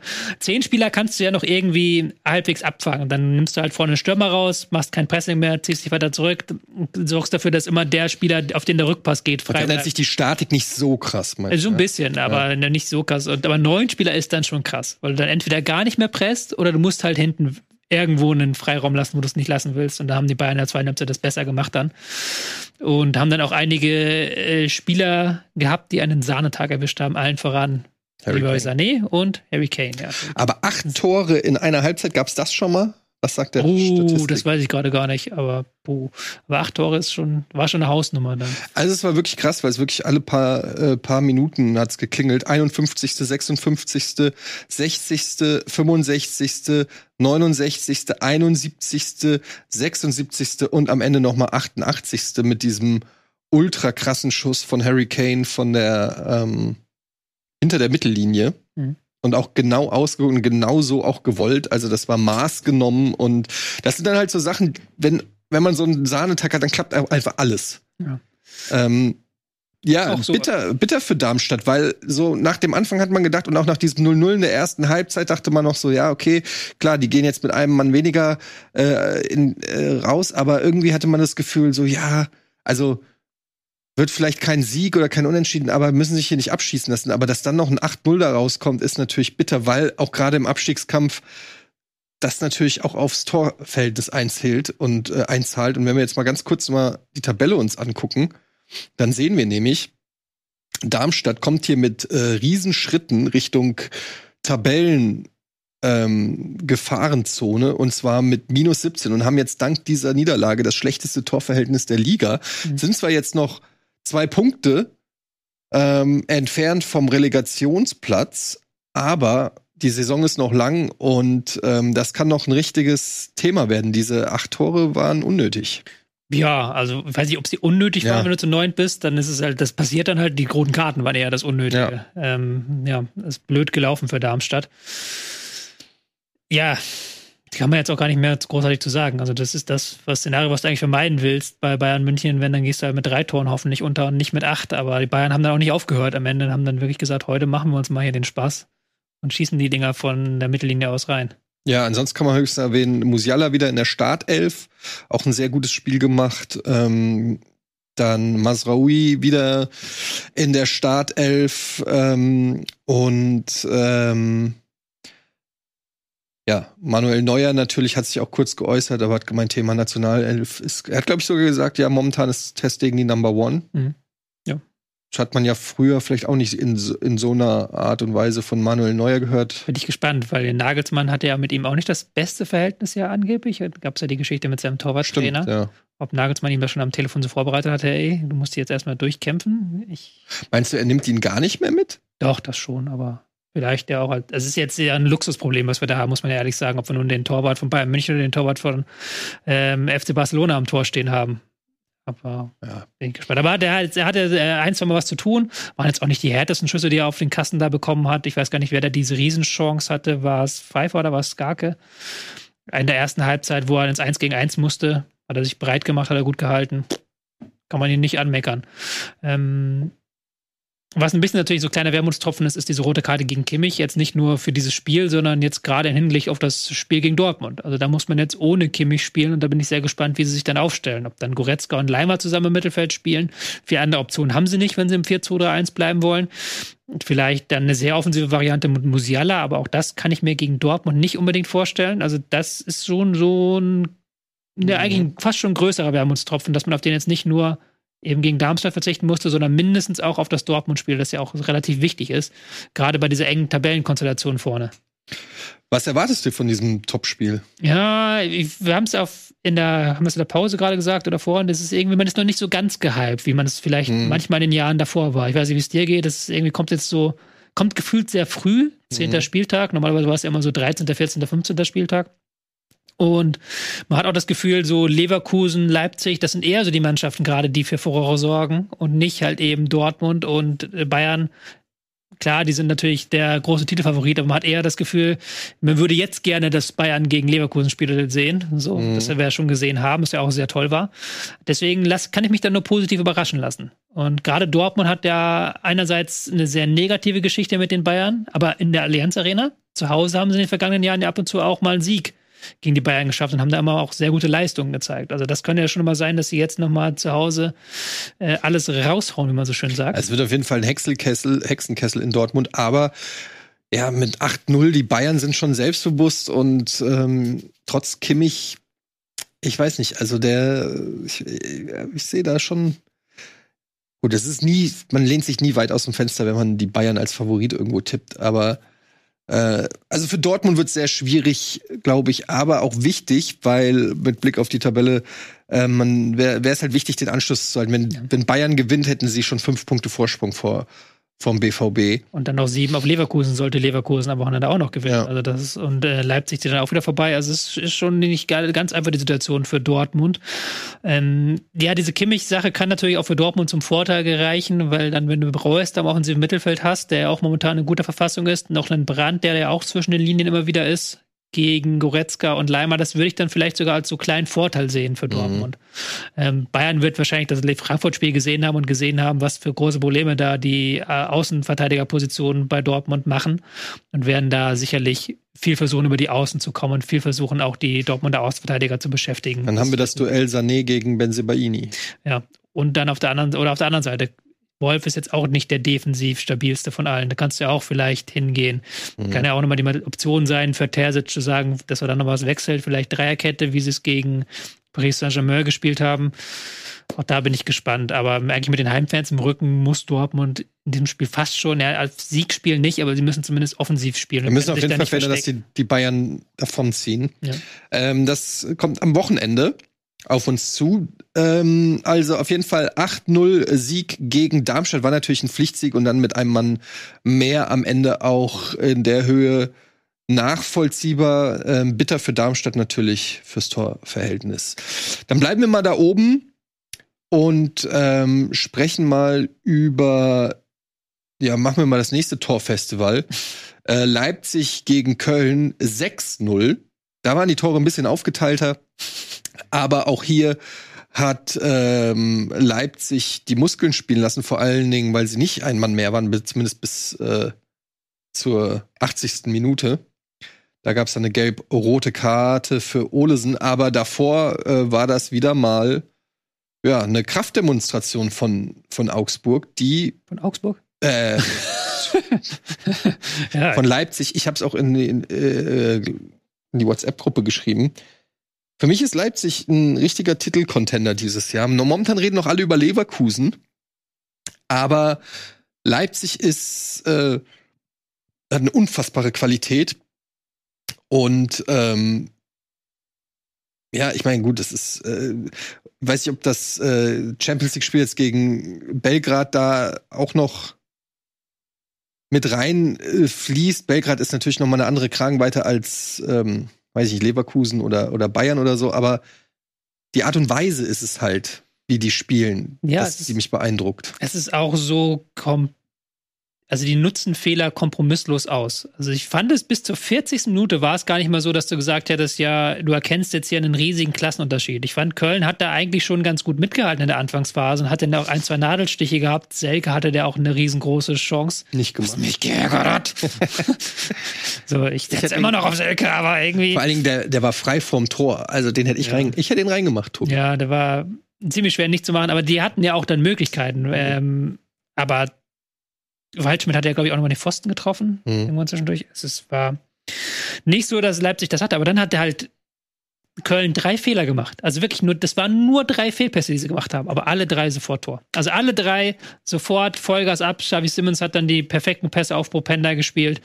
Vorne Openda, Werner, die mit Vollgas in die Abwehr gestartet sind. Das war, also du kannst da keinen Fehler machen gegen die. Ja. Leipzig selbst macht halt so gut wie gar keine Fehler defensiv sieben Gegentore und fast keine aus dem Spiel heraus. Das war ja letztes Jahr schon die große Stärke und jetzt noch mal viel mehr. Und wenn du selber einen Fehler machst, zack, sind die weg und steht, es steht 4-0. Hm. Dann nach der Pause, klar, dann äh, war's, äh, konnte die Gala-Vorstellung von Leipzig beginnen und da hätten sie auch noch durchaus noch ein paar mehr Tore schießen können, aber da stand es halt auch schon 4-0. Aber das hat mich halt so beeindruckt, diese fünf Minuten einfach, dass sie halt 40 Minuten lang okay spielen, also das Spiel wirklich unter Kontrolle haben, Dreierkette, Ball läuft, sie stehen defensiv ganz okay, aber nach vorne kein Feuerwerk Hm. und dann drei Fehler, pff, 4-0. Ja, es sind halt diese Konter auch, die mit diesen unfassbar schnellen Spielern, also und auch äh, äh, Xavi, der äh, Xavi, ich weiß nicht, Xavi, Xavi Simmons. äh, der einfach unfassbar gut ist. Also da wirklich, ähm, de- das, den musst du ja auch erstmal entdecken, den Spiel. Also was heißt entdecken, aber du hast mit Nkunku äh, und Schoboschlei hast du halt zwei offensive Spieler der, äh, mit Weltklasse-Format verloren und dann hat, Ja. haben sie hier direkt wieder einen. Ist schon auch, muss man sagen, muss man neidlos anerkennen, auch einfach gut gescoutet, gute Transfers gemacht. Ja, bis dass du ihn überzeugst, da hinzukommen. Also er war der letztes Jahr schon in der äh, Eredivisie, war er, glaube ich, bei PSW, hat er schon sehr, sehr starke Leistung gebracht und dass er jetzt nochmal diesen Schritt gemacht hat, ist ja auch nur eine Laie dann, muss man sagen. Mhm. Ähm, Openda war jetzt auch kein riesiger Scouting-Coup, der hat ja auch schon 20 Tore letztes Jahr in der Liga gemacht, aber dass du die ja dahin lotst und dann in so ein System Aber einbaust. Eredivisie und Ligue 1 sind halt noch mal Ja, gut. Ne? Also gerade Eredivisie, da haben schon viele Leute Ja, äh, abgeliefert, die dann in der Bundesliga nicht überzeugt haben. Also Liga Aber- sehe ich noch ein bisschen anders. Das ist Ja. dann schon so vom Niveau doch durchaus ähnlich. Ähm, ob du nun gegen Bochum spielst oder gegen Lenz, das ist dann. Ja. Jetzt habe ich Lenz sehr unrecht getan gerade. Ja, ja. ähm, aber du weißt, was ich meine. Ähm, aber das, das funktioniert halt so zusammen. Also es greift ja alles in sich zusammen schon ganz, ganz schnell. Und das ist, glaube ich, das, was ähm, der Vorteil ist. Und er hat dann auch ja am Anfang der Saison hat ja zum Beispiel Seiwald noch eine Rolle, Rolle gespielt. Der spielt jetzt gerade so gar keine Rolle mehr, aber dafür dieses Haidara Schlagermittelfeld einfach wirklich gut. Auch in den richtigen Spielen, die richtigen taktischen Wechsel. Jetzt mit Dreierkette, das hat sehr, sehr gut funktioniert gegen Köln, das Pressing ins Leere laufen lassen. Also da kannst du auch nicht meckern. Und sie sind jetzt nicht so wie in Bayern München oder Bayer Leverkusen, dass sie über 90 Minuten dominanten Kurzpass-Fußball zeigen, aber wirklich in diesen entscheidenden Momenten dieses Konterspiel, das ist da. Das Mhm. ist da. Das ist dann Ja. Se- Sehr bitter muss man sagen. Äh, Oh. Dani Almo, du weißt es, du hast den sieben Minuten war er so auf dem schlimm. Feld. Das ist echt, ah. also ja, ich Sieben will jetzt auch nicht Minuten. jetzt hier wieder den, den Kickbase, äh, die kleinste Geige der Welt bei Kickbase spielen. Aber wenn du einen Spieler hältst, weil das heißt, der ist in drei, vier Spielen wieder da und du denkst, okay, Olmo, das ist der Mann, auf den, um den ich meine Mannschaft eigentlich herumgebaut habe. Und dann kommt der wieder und dann Ja, es ist ja noch, es ist schon bitter für mich, aber, Aber wie, wie bitter ist es erst für, das für Leipzig? Ja, ja, aber das ist einfach auch erfahrungswert. Du kannst einen Spieler wie Olmo, kannst auch Rode verpflichten. Das ist einfach, es gibt so Spieler, die machen dich kaputt. Ähm, äh, also au- auch wenn man sagen muss, es ist ja sogar so viel Pech bei Dani Olmo gewesen, dass es gar nicht eine alte Verletzung war, sondern es war ein Foul und er ist auf seine Schulter gefallen. Und ähm, also es hatte gar nichts mit seiner normalen Verletzungsanfälligkeit beziehungsweise mit seinen anderen Verletzungen zu tun. Aber man muss sich auch mal in die Lage dieses, dieses Jungen versetzen, der gefühlt seit äh, zwei Jahren nur von Verletzungen gebeutelt wird, sich immer wieder zurückkämpft und dann steht er sieben Minuten auf dem Feld und muss direkt wieder runter und vor allen Dingen auch wieder lange jetzt, ne? Also eine Ja, der, Schulterverletzung. der ist jetzt raus. Ich habe ihn jetzt auch verkauft. also Hinrunde. Hinrunde ist auf jeden Fall gelaufen. Hinrunde ist gelaufen, nächstes Jahr vielleicht dann wieder irgendwann. Ist ja eigentlich ähm, neben Xavi Simmons der beste Spieler für die Ja. Offensive und das kriegen sie trotzdem so ganz gut aufgefangen. Ja, bittere Geschichte für Dani Olmo, gute Besserung. Äh, aus der Sicht, dann äh, können wir noch drüber reden, dass äh, Timo Werner in der Startelf stand, auch den Elfmeter äh, gemacht hat. Wie erklärst du dir denn sowas? Wieso denn Timo Werner in der Startelf? Kein äh, Cesco, oder sagt man Cesco oder Seschko? Das, das weiß ich auch nicht, aber Oder Sesko? Ich glaube, dass die Idee dahinter tatsächlich war, vorne mit Openda, Werner zwei, die hinter die Kette laufen können, auch ähm, wenn Köln mal hoch anläuft, dann mit Vollgas geben. Das hat ja auch funktioniert. Also Werner hat ja auch da ein ganz gutes Spiel gemacht in der Hinsicht, durfte den Elfmeter schießen, auch um Selbstbewusstsein zu tanken. Ähm, ist natürlich hinter Openda, was die Tempoläufe angeht, momentan die Nummer zwei, weil Openda auch nochmal eine Torgefahr ausstrahlt, die einen Werner nicht ausstrahlt. Aber könnte auch wichtig sein im Hinblick auf die Nationalmannschaft, dass er solche Spiele dann macht von Anfang an und dann auch gute Leistung zeigt. Also Werner hat gut gespielt, da kannst du wirklich nicht meckern. Ähm, ich finde noch interessant zu erwähnen, dass äh, Gulaschi auf der Bank saß. Ja, kommt ja aus einer Verletzung auch, nicht? Ja, ja, aber wenn er auf der Bank sitzt, dann müsste er eigentlich fit sein. Aber Blaswig hat ihn halt auch sehr stark vertreten, das muss man sagen. Ich bin mir gar nicht so sicher, ob Gulaschi noch die Nummer eins ist. Nee, ist er auch nicht. Also wurde ja auch schon so Ja. deutlich gesagt, dass Blaswig halt die Arbeit gut gemacht hat. Gulaschi hat sehr lange gefehlt. Und dass man jetzt dann eben auch weiterhin auf Blaswig setzt. Aber ist ja auch gut zu wissen als Verein, wenn du, wenn Blaswig dann mal nicht mehr diese Leistung bringt, kannst du Gulaschi reinwerfen. Gulaschi ist auch, wie alt ist denn der jetzt? Der ist Ja, schon älter. so Ich gucke. 33, na gut, okay, das geht. Das geht für einen Torhüter noch. Ja, und Köln, ähm, wenn wir mal äh, gucken auf Ja. die Tabelle, dann sehen wir schon das äh, schlimme, schlimme Bild hier mit gerade mal vier Punkten aus neun Spielen. Zuletzt ja immerhin der Sieg gegen Gladbach. Ja. Da hatte man vielleicht in Köln auch schon so ein bisschen die Hoffnung, dass es jetzt ähm, auswärts geht, äh, aufwärts geht. Jetzt muss man natürlich sagen, Leipzig vielleicht auch nicht der Gradmesser für ein äh, gebeuteltes Köln. Ähm, da muss man, und du hast ja auch gesagt, es war eigentlich auch jetzt kein Spiel, wo man sich komplett hat. Ja, in der zweiten Halbzeit dann schon, aber Ja, in der zweiten, in der ersten 40 Halbzeit- Minuten und dann drei Fehler. Vielleicht kann man darauf aufbauen, aber irgendwie muss man das ja bei, Ja. von Köln jetzt aus dem System kriegen. Jetzt hast du erstmal ein wichtiges DFB-Pokalspiel in Lautern. Das wird auch schwer. Lautern momentan auch sehr gut drauf in der zweiten Liga. Und dann Augsburg und Bochum. Und das sind eigentlich die Spiele, wo es die drauf Spiele, wo es drauf ankommt. Und da hat man sich jetzt dieses zarte Pflänzchen, was man sich durch diesen wirklich überzeugenden Derby-Sieg ähm, gepflanzt hat.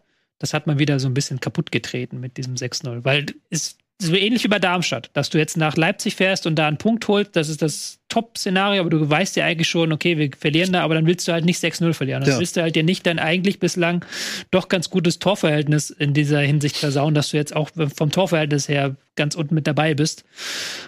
Ja, die müssen jetzt dann diese nächsten Spiele gewinnen, aber ich finde auch, dass sie das grundsätzlich ja die Klasse haben. Das sieht man ja auch in diesen Spielen, aber das waren halt ein Abspielfehler und dann Xavi Simmons so freigelassen, die Läufe nicht aufgenommen. Das sind so Kleinigkeiten, aber gegen Leipzig darfst du nicht machen. Darfst nicht machen. Wackelt der Stuhl von Steffen Baumgart? Ich habe schon am Wochenende ein Gedankenspiel irgendwo gehört, dass Köln lässt Baumgart und Tauschen. Union Ja. lässt Fischer und dann tauschen beide. Den Trainer, Trainertausch. Trainertausch, weil Baumgart hat ja auch eine Vergangenheit bei Dings. Ja. Nee, ich kann es mir nicht vorstellen, noch nicht. Also, wenn, wenn er jetzt in den nächsten beiden Spielen nicht irgendwie mindestens drei Punkte holt gegen Augsburg und äh, Bochum, dann wird, glaube ich, die Diskussion so richtig hochkochen.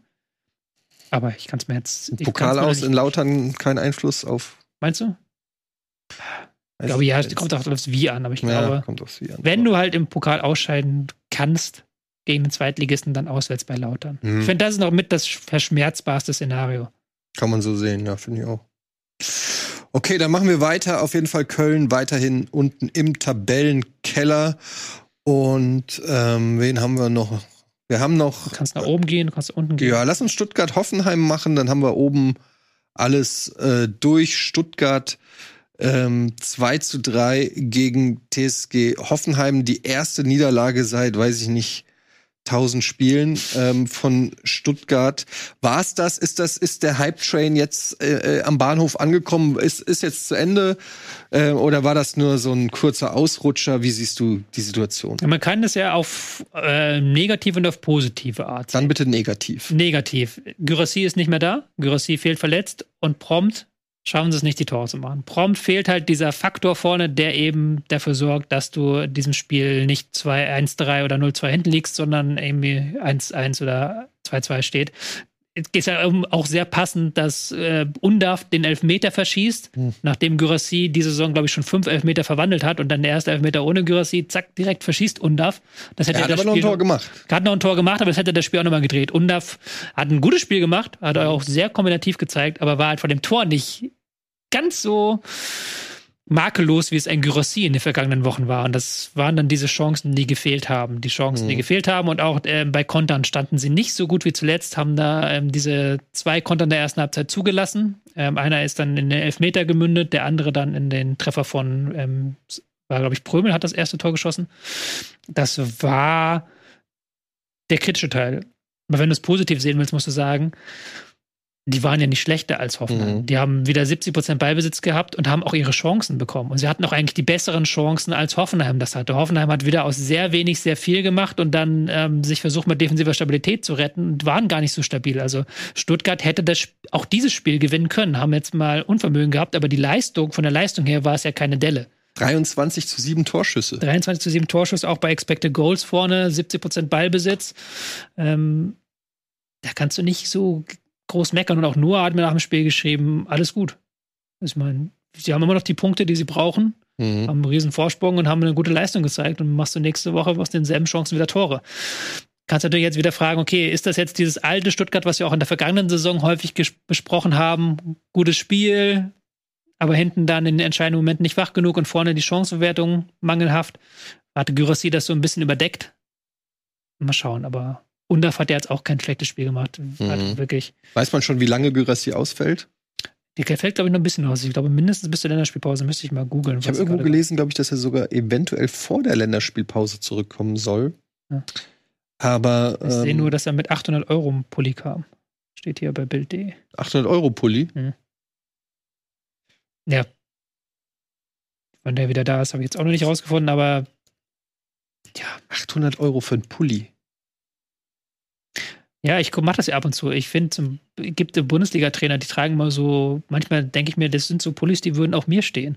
Und dann mache ich einmal eine Google-Suche, wie teuer sind denn diese Pullis? Dann trage ich sie doch nicht. Ja. Weil da läuft halt keiner mit unter 500 Euro rum. Und die sehen halt eigentlich genauso aus wie das Ding, was ich jetzt trage, nur halt dann hier irgendwo Markenlogo. Ja, das ist, die, die, so wissen, ist nicht, wo, die wissen nicht, wohin mit der Kohle.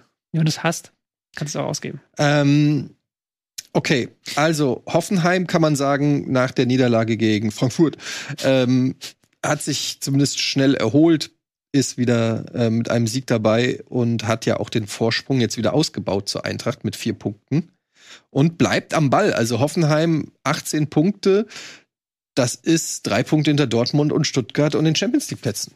Ja, also Hoffenheim ist die Mannschaft, die aktuell am meisten ihre Expected Goals overperformt, wie man so schön sagt, auf Neudeutsch, die ähm, vorne ja sehr gut ihre Chance werden, was ja auch eine Qualität ist. Man sagt dann mal, ja, die haben so Glück, aber die ist ja auch eine Qualität, wenn du vorne eben einen Bayer hast, der diese Läufe unter die Abwehr macht, der auch sich sehr gut mit Weghorst ergänzt momentan. Und hinten haben sie halt Baumann. Und am Wochenende ähm, vom Twitter-Experten Sascha, der ja immer auf Twitter unterwegs ist, hat schon geschrieben, wenn Baumann halt nicht bei einem unbedeutenden Verein wie Hoffenheim arbeiten würde, würde jeder davon reden, dass das der geilste Torhüter der Bundesliga ist. Weil der hat jetzt schon zum wiederholten Mal einfach mit so völlig absurden ja, Paraden seinen Fall. Verein gerettet. Muss jetzt nicht, ob er der geilste ist, ist jetzt eine andere Frage, aber der ist halt schon eigentlich komplett unterbewertet, so weil er halt in Hoffenheim spielt, aber der rettet diese Saison wieder die Mannschaft mit als. Fährt er mit zur EM? Es wäre ein guter Torwart. Also, meckert auch nicht, wenn er als dritter Torwart da mitfährt. Der sagt, danke, dass ich dabei sein darf bei der Heim-WM. Das ist wirklich herausragender Torwart. Ja. Da, da, kannst du ja machen, was du willst in Deutschland. Also da haben wir, da ja, haben wir vielleicht ein bisschen Nachwuchsprobleme, also, aber ob du einen Trapp mitnimmst oder Baumann, ist sowieso scheißegal, die spielen keine Minute. Also du sagst also. Terstegen, Trapp, Baumann. Kein neuer.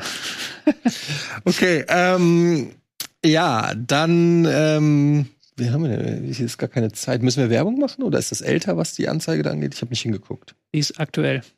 Okay, dann machen wir, jetzt leuchtet's rot. Dann machen wir eine kurze Werbung und dann äh, sprechen wir hier noch weiter über so spannende Spiele wie zum Beispiel, was fehlt denn überhaupt noch? Leverkusen gegen Freiburg fehlt uh. noch und das war auch ein sehr schönes Spiel.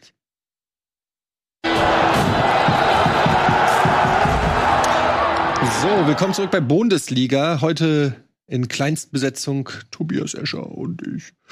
Und ähm, dafür kommen wir gut voran. Wir haben, es fehlen noch drei Spiele. Du darfst ja eins aussuchen jetzt, Tobi. Ähm, waren wir gerade oben oder unten? Ich weiß es gar nicht mehr. Wir waren gerade bei Stuttgart-Hoffenheim. Ja, also gut, dann machen wir oben schnell weiter. Da fehlt doch, glaube ich, noch die Partie von niemand. Doch von Leverkusen, Leverkusen. der Tabellenführer. Der Tabellenführer. Einfach vergessen. Der Tabellenführer wieder mal mit einer sehr starken Leistung und vor allen Dingen ähm, mit Florian Wirtz in absoluter Topform. Kann man gar nicht anders sagen. Der hat diesem äh, Spiel seinen Stempel ähm, aufgedrückt, ein Traumtor geschossen ähm, und äh, ein anderes vorbereitet auch noch. Also zwei Punkte an beiden Toren beteiligt. Und ähm, auch wenn es nur 2-1 ausging, muss man sagen, Freiburg hat hier den Bus geparkt. ja. Mit einem 4-1-4-1 äh, hat von Anfang an gesagt, ey, wir wollen hier einfach nicht abgeschossen werden. Und mit ein bisschen Glück können wir über Standards oder mal einen gut gesetzten Konter hier sogar noch was mitnehmen. Das Spiel war rein von ähm, von den Toren her war das eng, aber von der Spielanlage her war das fast ein Klassenunterschied, meiner Meinung nach. Ja, also auf jeden Fall die ersten 60 Minuten. Also die ersten 60 Minuten hatte, da hatte man so Vibes von ähm, FC Barcelona gegen Inter Mailand 2010. Die Alten ja. erinnern sich dran. Äh, wirklich Freiburg am eigenen Strafraum 4-1-4-1. Haben sie auch gut gemacht. Kannst ja nicht meckern. Duan Grimaldo aus dem Spiel genommen, hat er sehr gut gemacht. Aber der hat Leverkusen halt nur Ball gespielt. Sofort, wenn der Ball verloren ging, wieder erobert, war sofort wieder in den eigenen Reihen und die haben sich den Gegner zurechtgelegt.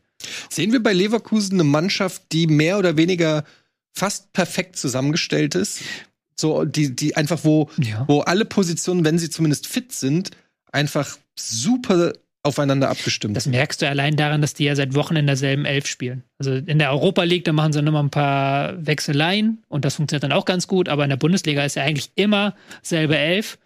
Wenn Palacios äh, mal aus äh, von der Nationalmannschaft kommt, vielleicht nochmal ein anderer, aber ansonsten immer dieselbe Elf, immer dieselben taktischen Rollen und das funktioniert einfach. Es funktioniert einfach.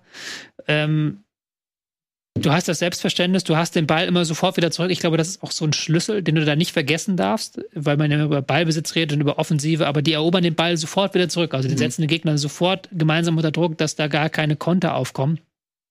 Und dann hast du vorne Kombinationsfreude, aber du hast halt eben auch die Einzelkönner. Also das war jetzt nicht so, Freiburg hat ein wirklich gutes Spiel gemacht, wenn du bedenkst, die haben einfach nur den Bus geparkt und die haben da hinten gestanden. Und das war auch nicht so, dass Leverkusen da viele Chancen hatte, aber dann kommt einfach ein Wirtz, zieht fünf Mann auf sich, legt sich dann den Ball so lange zurecht, bis er den dann ins, äh, ins Tor schlänzen kann. Das ist ja auch eine Qualität, die halt keine andere Mannschaft hat. Wer Hat hat sogar denn noch mal so die, die Latte getroffen, glaube ich, auch noch im Spiel. Ja.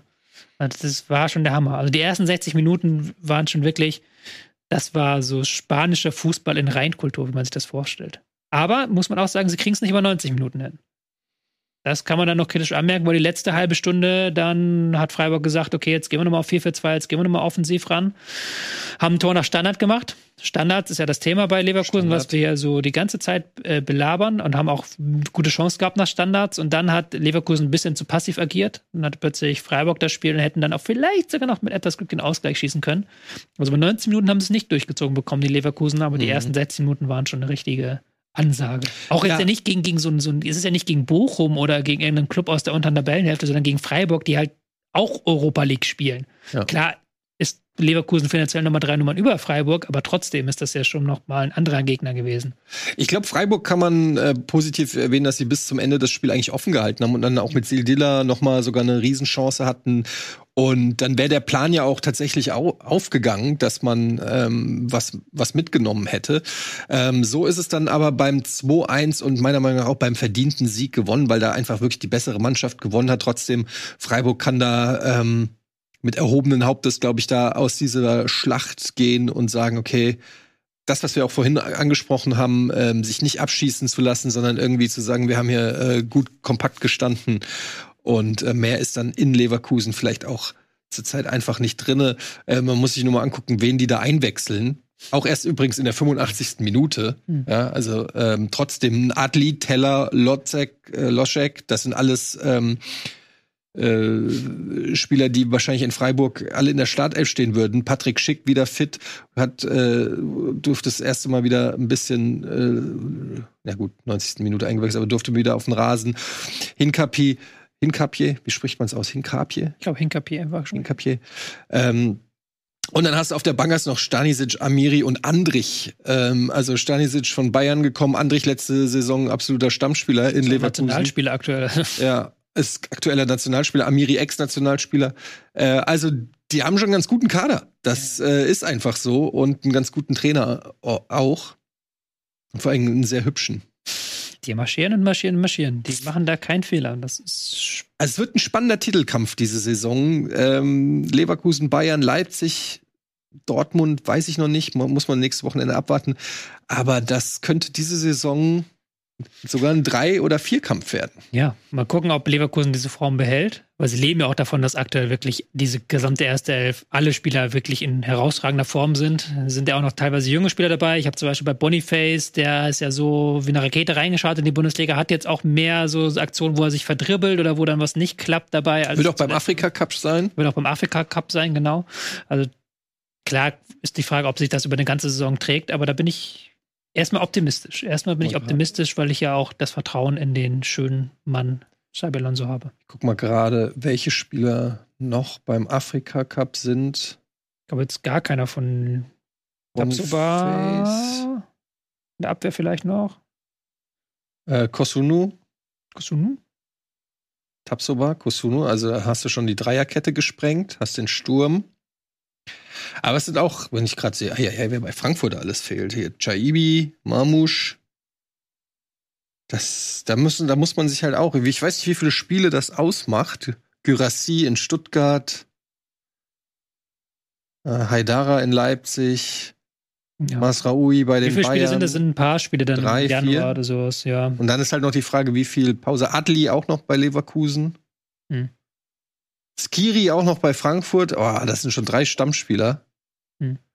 Also da muss, da, das ist etwas, womit sich die Vereine trotzdem, ob sie wollen oder nicht, auseinandersetzen müssen. Zum einen steigt natürlich für diese Spieler die Verletzungsgefahr.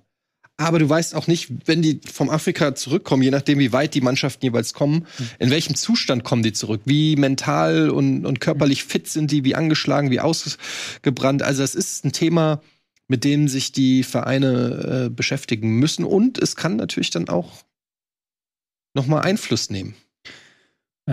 Bin ich gespannt.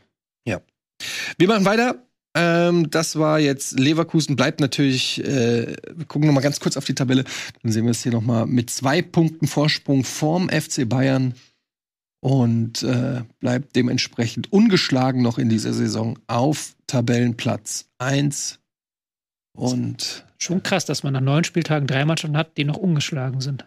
Und sogar zwei, die noch kein einziges Spiel gewonnen haben. ja, Bochum und Mainz, ne? Ja. Ja, dann machen wir doch mal weiter mit Bochum und Mainz. Habe ich sogar richtig schön den Ball in den Lauf gespielt. Tödlicher Pass. Wir wissen ja jetzt mehr oder weniger schon mit der Aussage, die du gerade getätigt hast, dass es unentschieden war. Tut mir leid für den Spoiler. ähm, äh, 2-0, ähm, ja, gefühlte Niederlage würde ich trotzdem sagen für den VfL Bochum, denn der Ausgleich fiel in der 90. plus 6. Ähm, das ist natürlich schon bitter, gerade auch jetzt im Abstiegskampf, da dann nochmal die Punkte an einen Direktkonkurrenten so abzuschenken. Während Mainz mit so einem späten ähm, Tor natürlich und dann auch dem späten Ausgleich sich wie ein moralischer Sieger fühlen kann. Ja, vor allem, wenn du dir die erste Halbzeit anschaust, aus Bochumer Sicht, 8 zu 0 Torschüsse.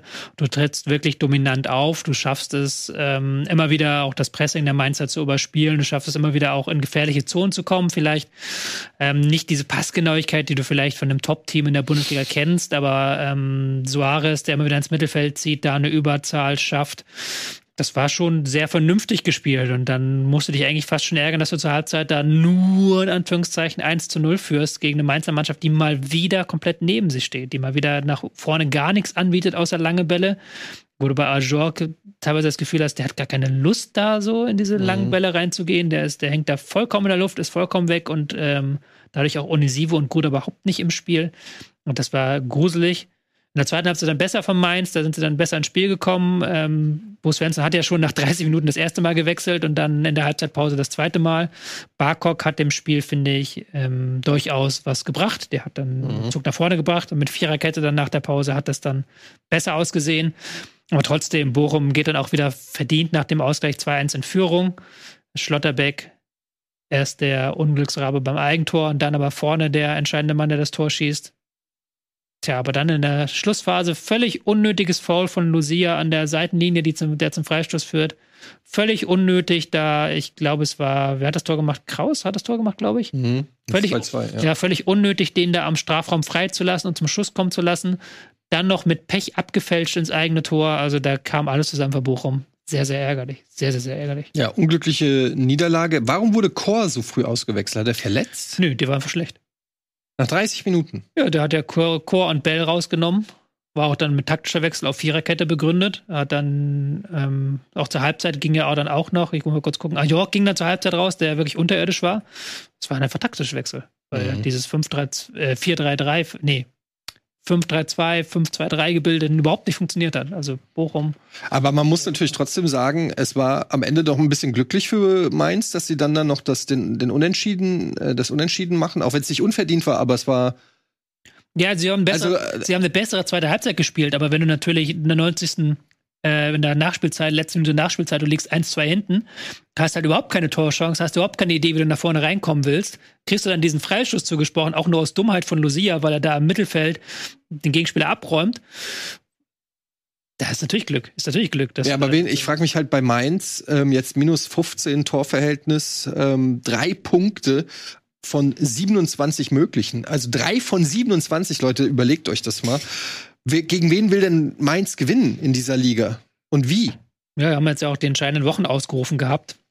Ähm, weil jetzt ja als eben wollten, glaube ich, drei Punkte aus den, also wollten sechs Punkte, ich weiß, irgendwas haben sie ja in punktemäßig ausgerufen jetzt als Ziel und das wird jetzt schon wieder ganz schwierig mit diesem einen Punkt gegen Bochum. Das ist jetzt DFB-Pokal bei der Hertha. Mhm.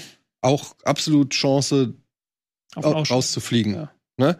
So, dann hast du zu Hause gegen Leipzig, wird fast, also in der Verfassung unmöglich, da was zu holen.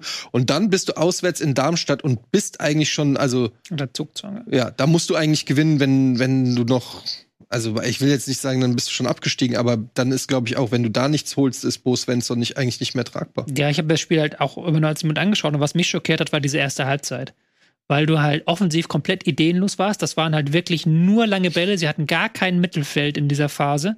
Und Ajork, der vorne, ich weiß nicht, ob der keine Lust hatte, ob ja, der, das war halt wirklich überhaupt nichts. Da ist überhaupt nichts zustande gekommen. Aber dann auch dieses Kampf, was du ja eigentlich von Mainz so kennst mhm. sonst, das haben sie auch nicht hinbekommen, halt ähm, mit Bochum wirklich um diese Bälle im Mittelfeld zu kämpfen.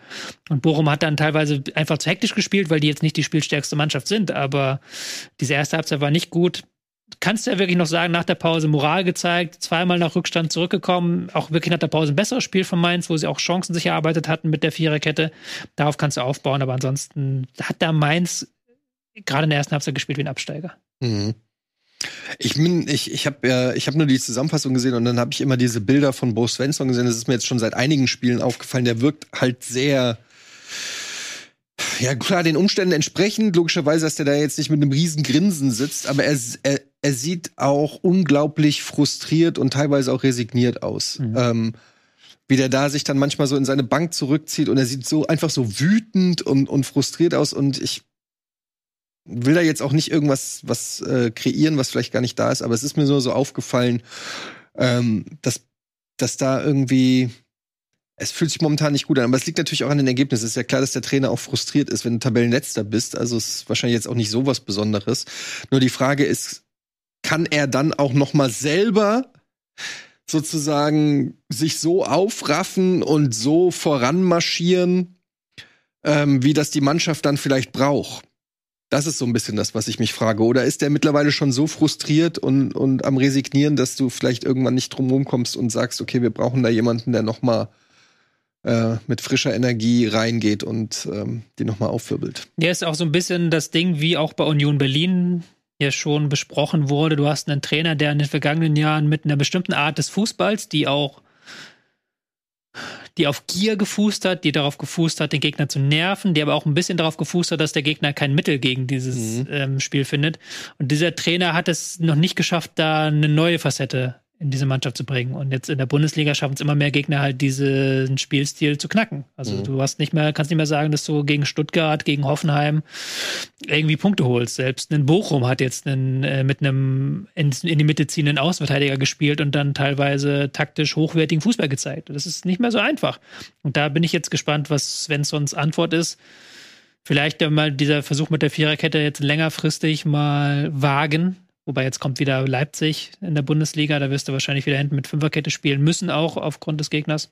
Jetzt erstmal Mittwoch gegen Hertha. Ja, gegen Hertha, gut, okay. Ich zähle mal die Pokalspiele nicht so richtig dazu. Äh, das ist aber so ein Bonus für mich. Ja, aber da kann es natürlich schon sein, dass ein Trainer da auch schon Sachen ausprobiert, die wir dann quasi im, im nächsten Spieltag sehen. Deshalb bin ich gespannt, ob es da irgendwelche Konsequenzen geben wird. Gerade so was Ajork, Barkok, könnte ich mir vorstellen, dass da was in der Startelf sich tut. Aber ja. Ja, also Mainz bleibt das Schluss, äh, Schlusslicht, Mainz bleibt Mainz. ähm, übrigens, ich will mich, ich, ich bin ja niemand, der sich damit brüstet, dass er irgendwie richtige Prognosen getroffen hat. Aber der, an der Stelle muss ich sagen, weil ich viel angefeindet wurde, dass ich Mainz auf den Abstiegsplatz äh, getippt habe. Es haben ja auch viele Leute geschrieben, dass ich äh, die Eintracht vor Union und Freiburg getippt hätte, wäre mal wieder meine Eintracht-Brille. Ich möchte es einfach nur mal hier. Ich, ich, I just put it out there.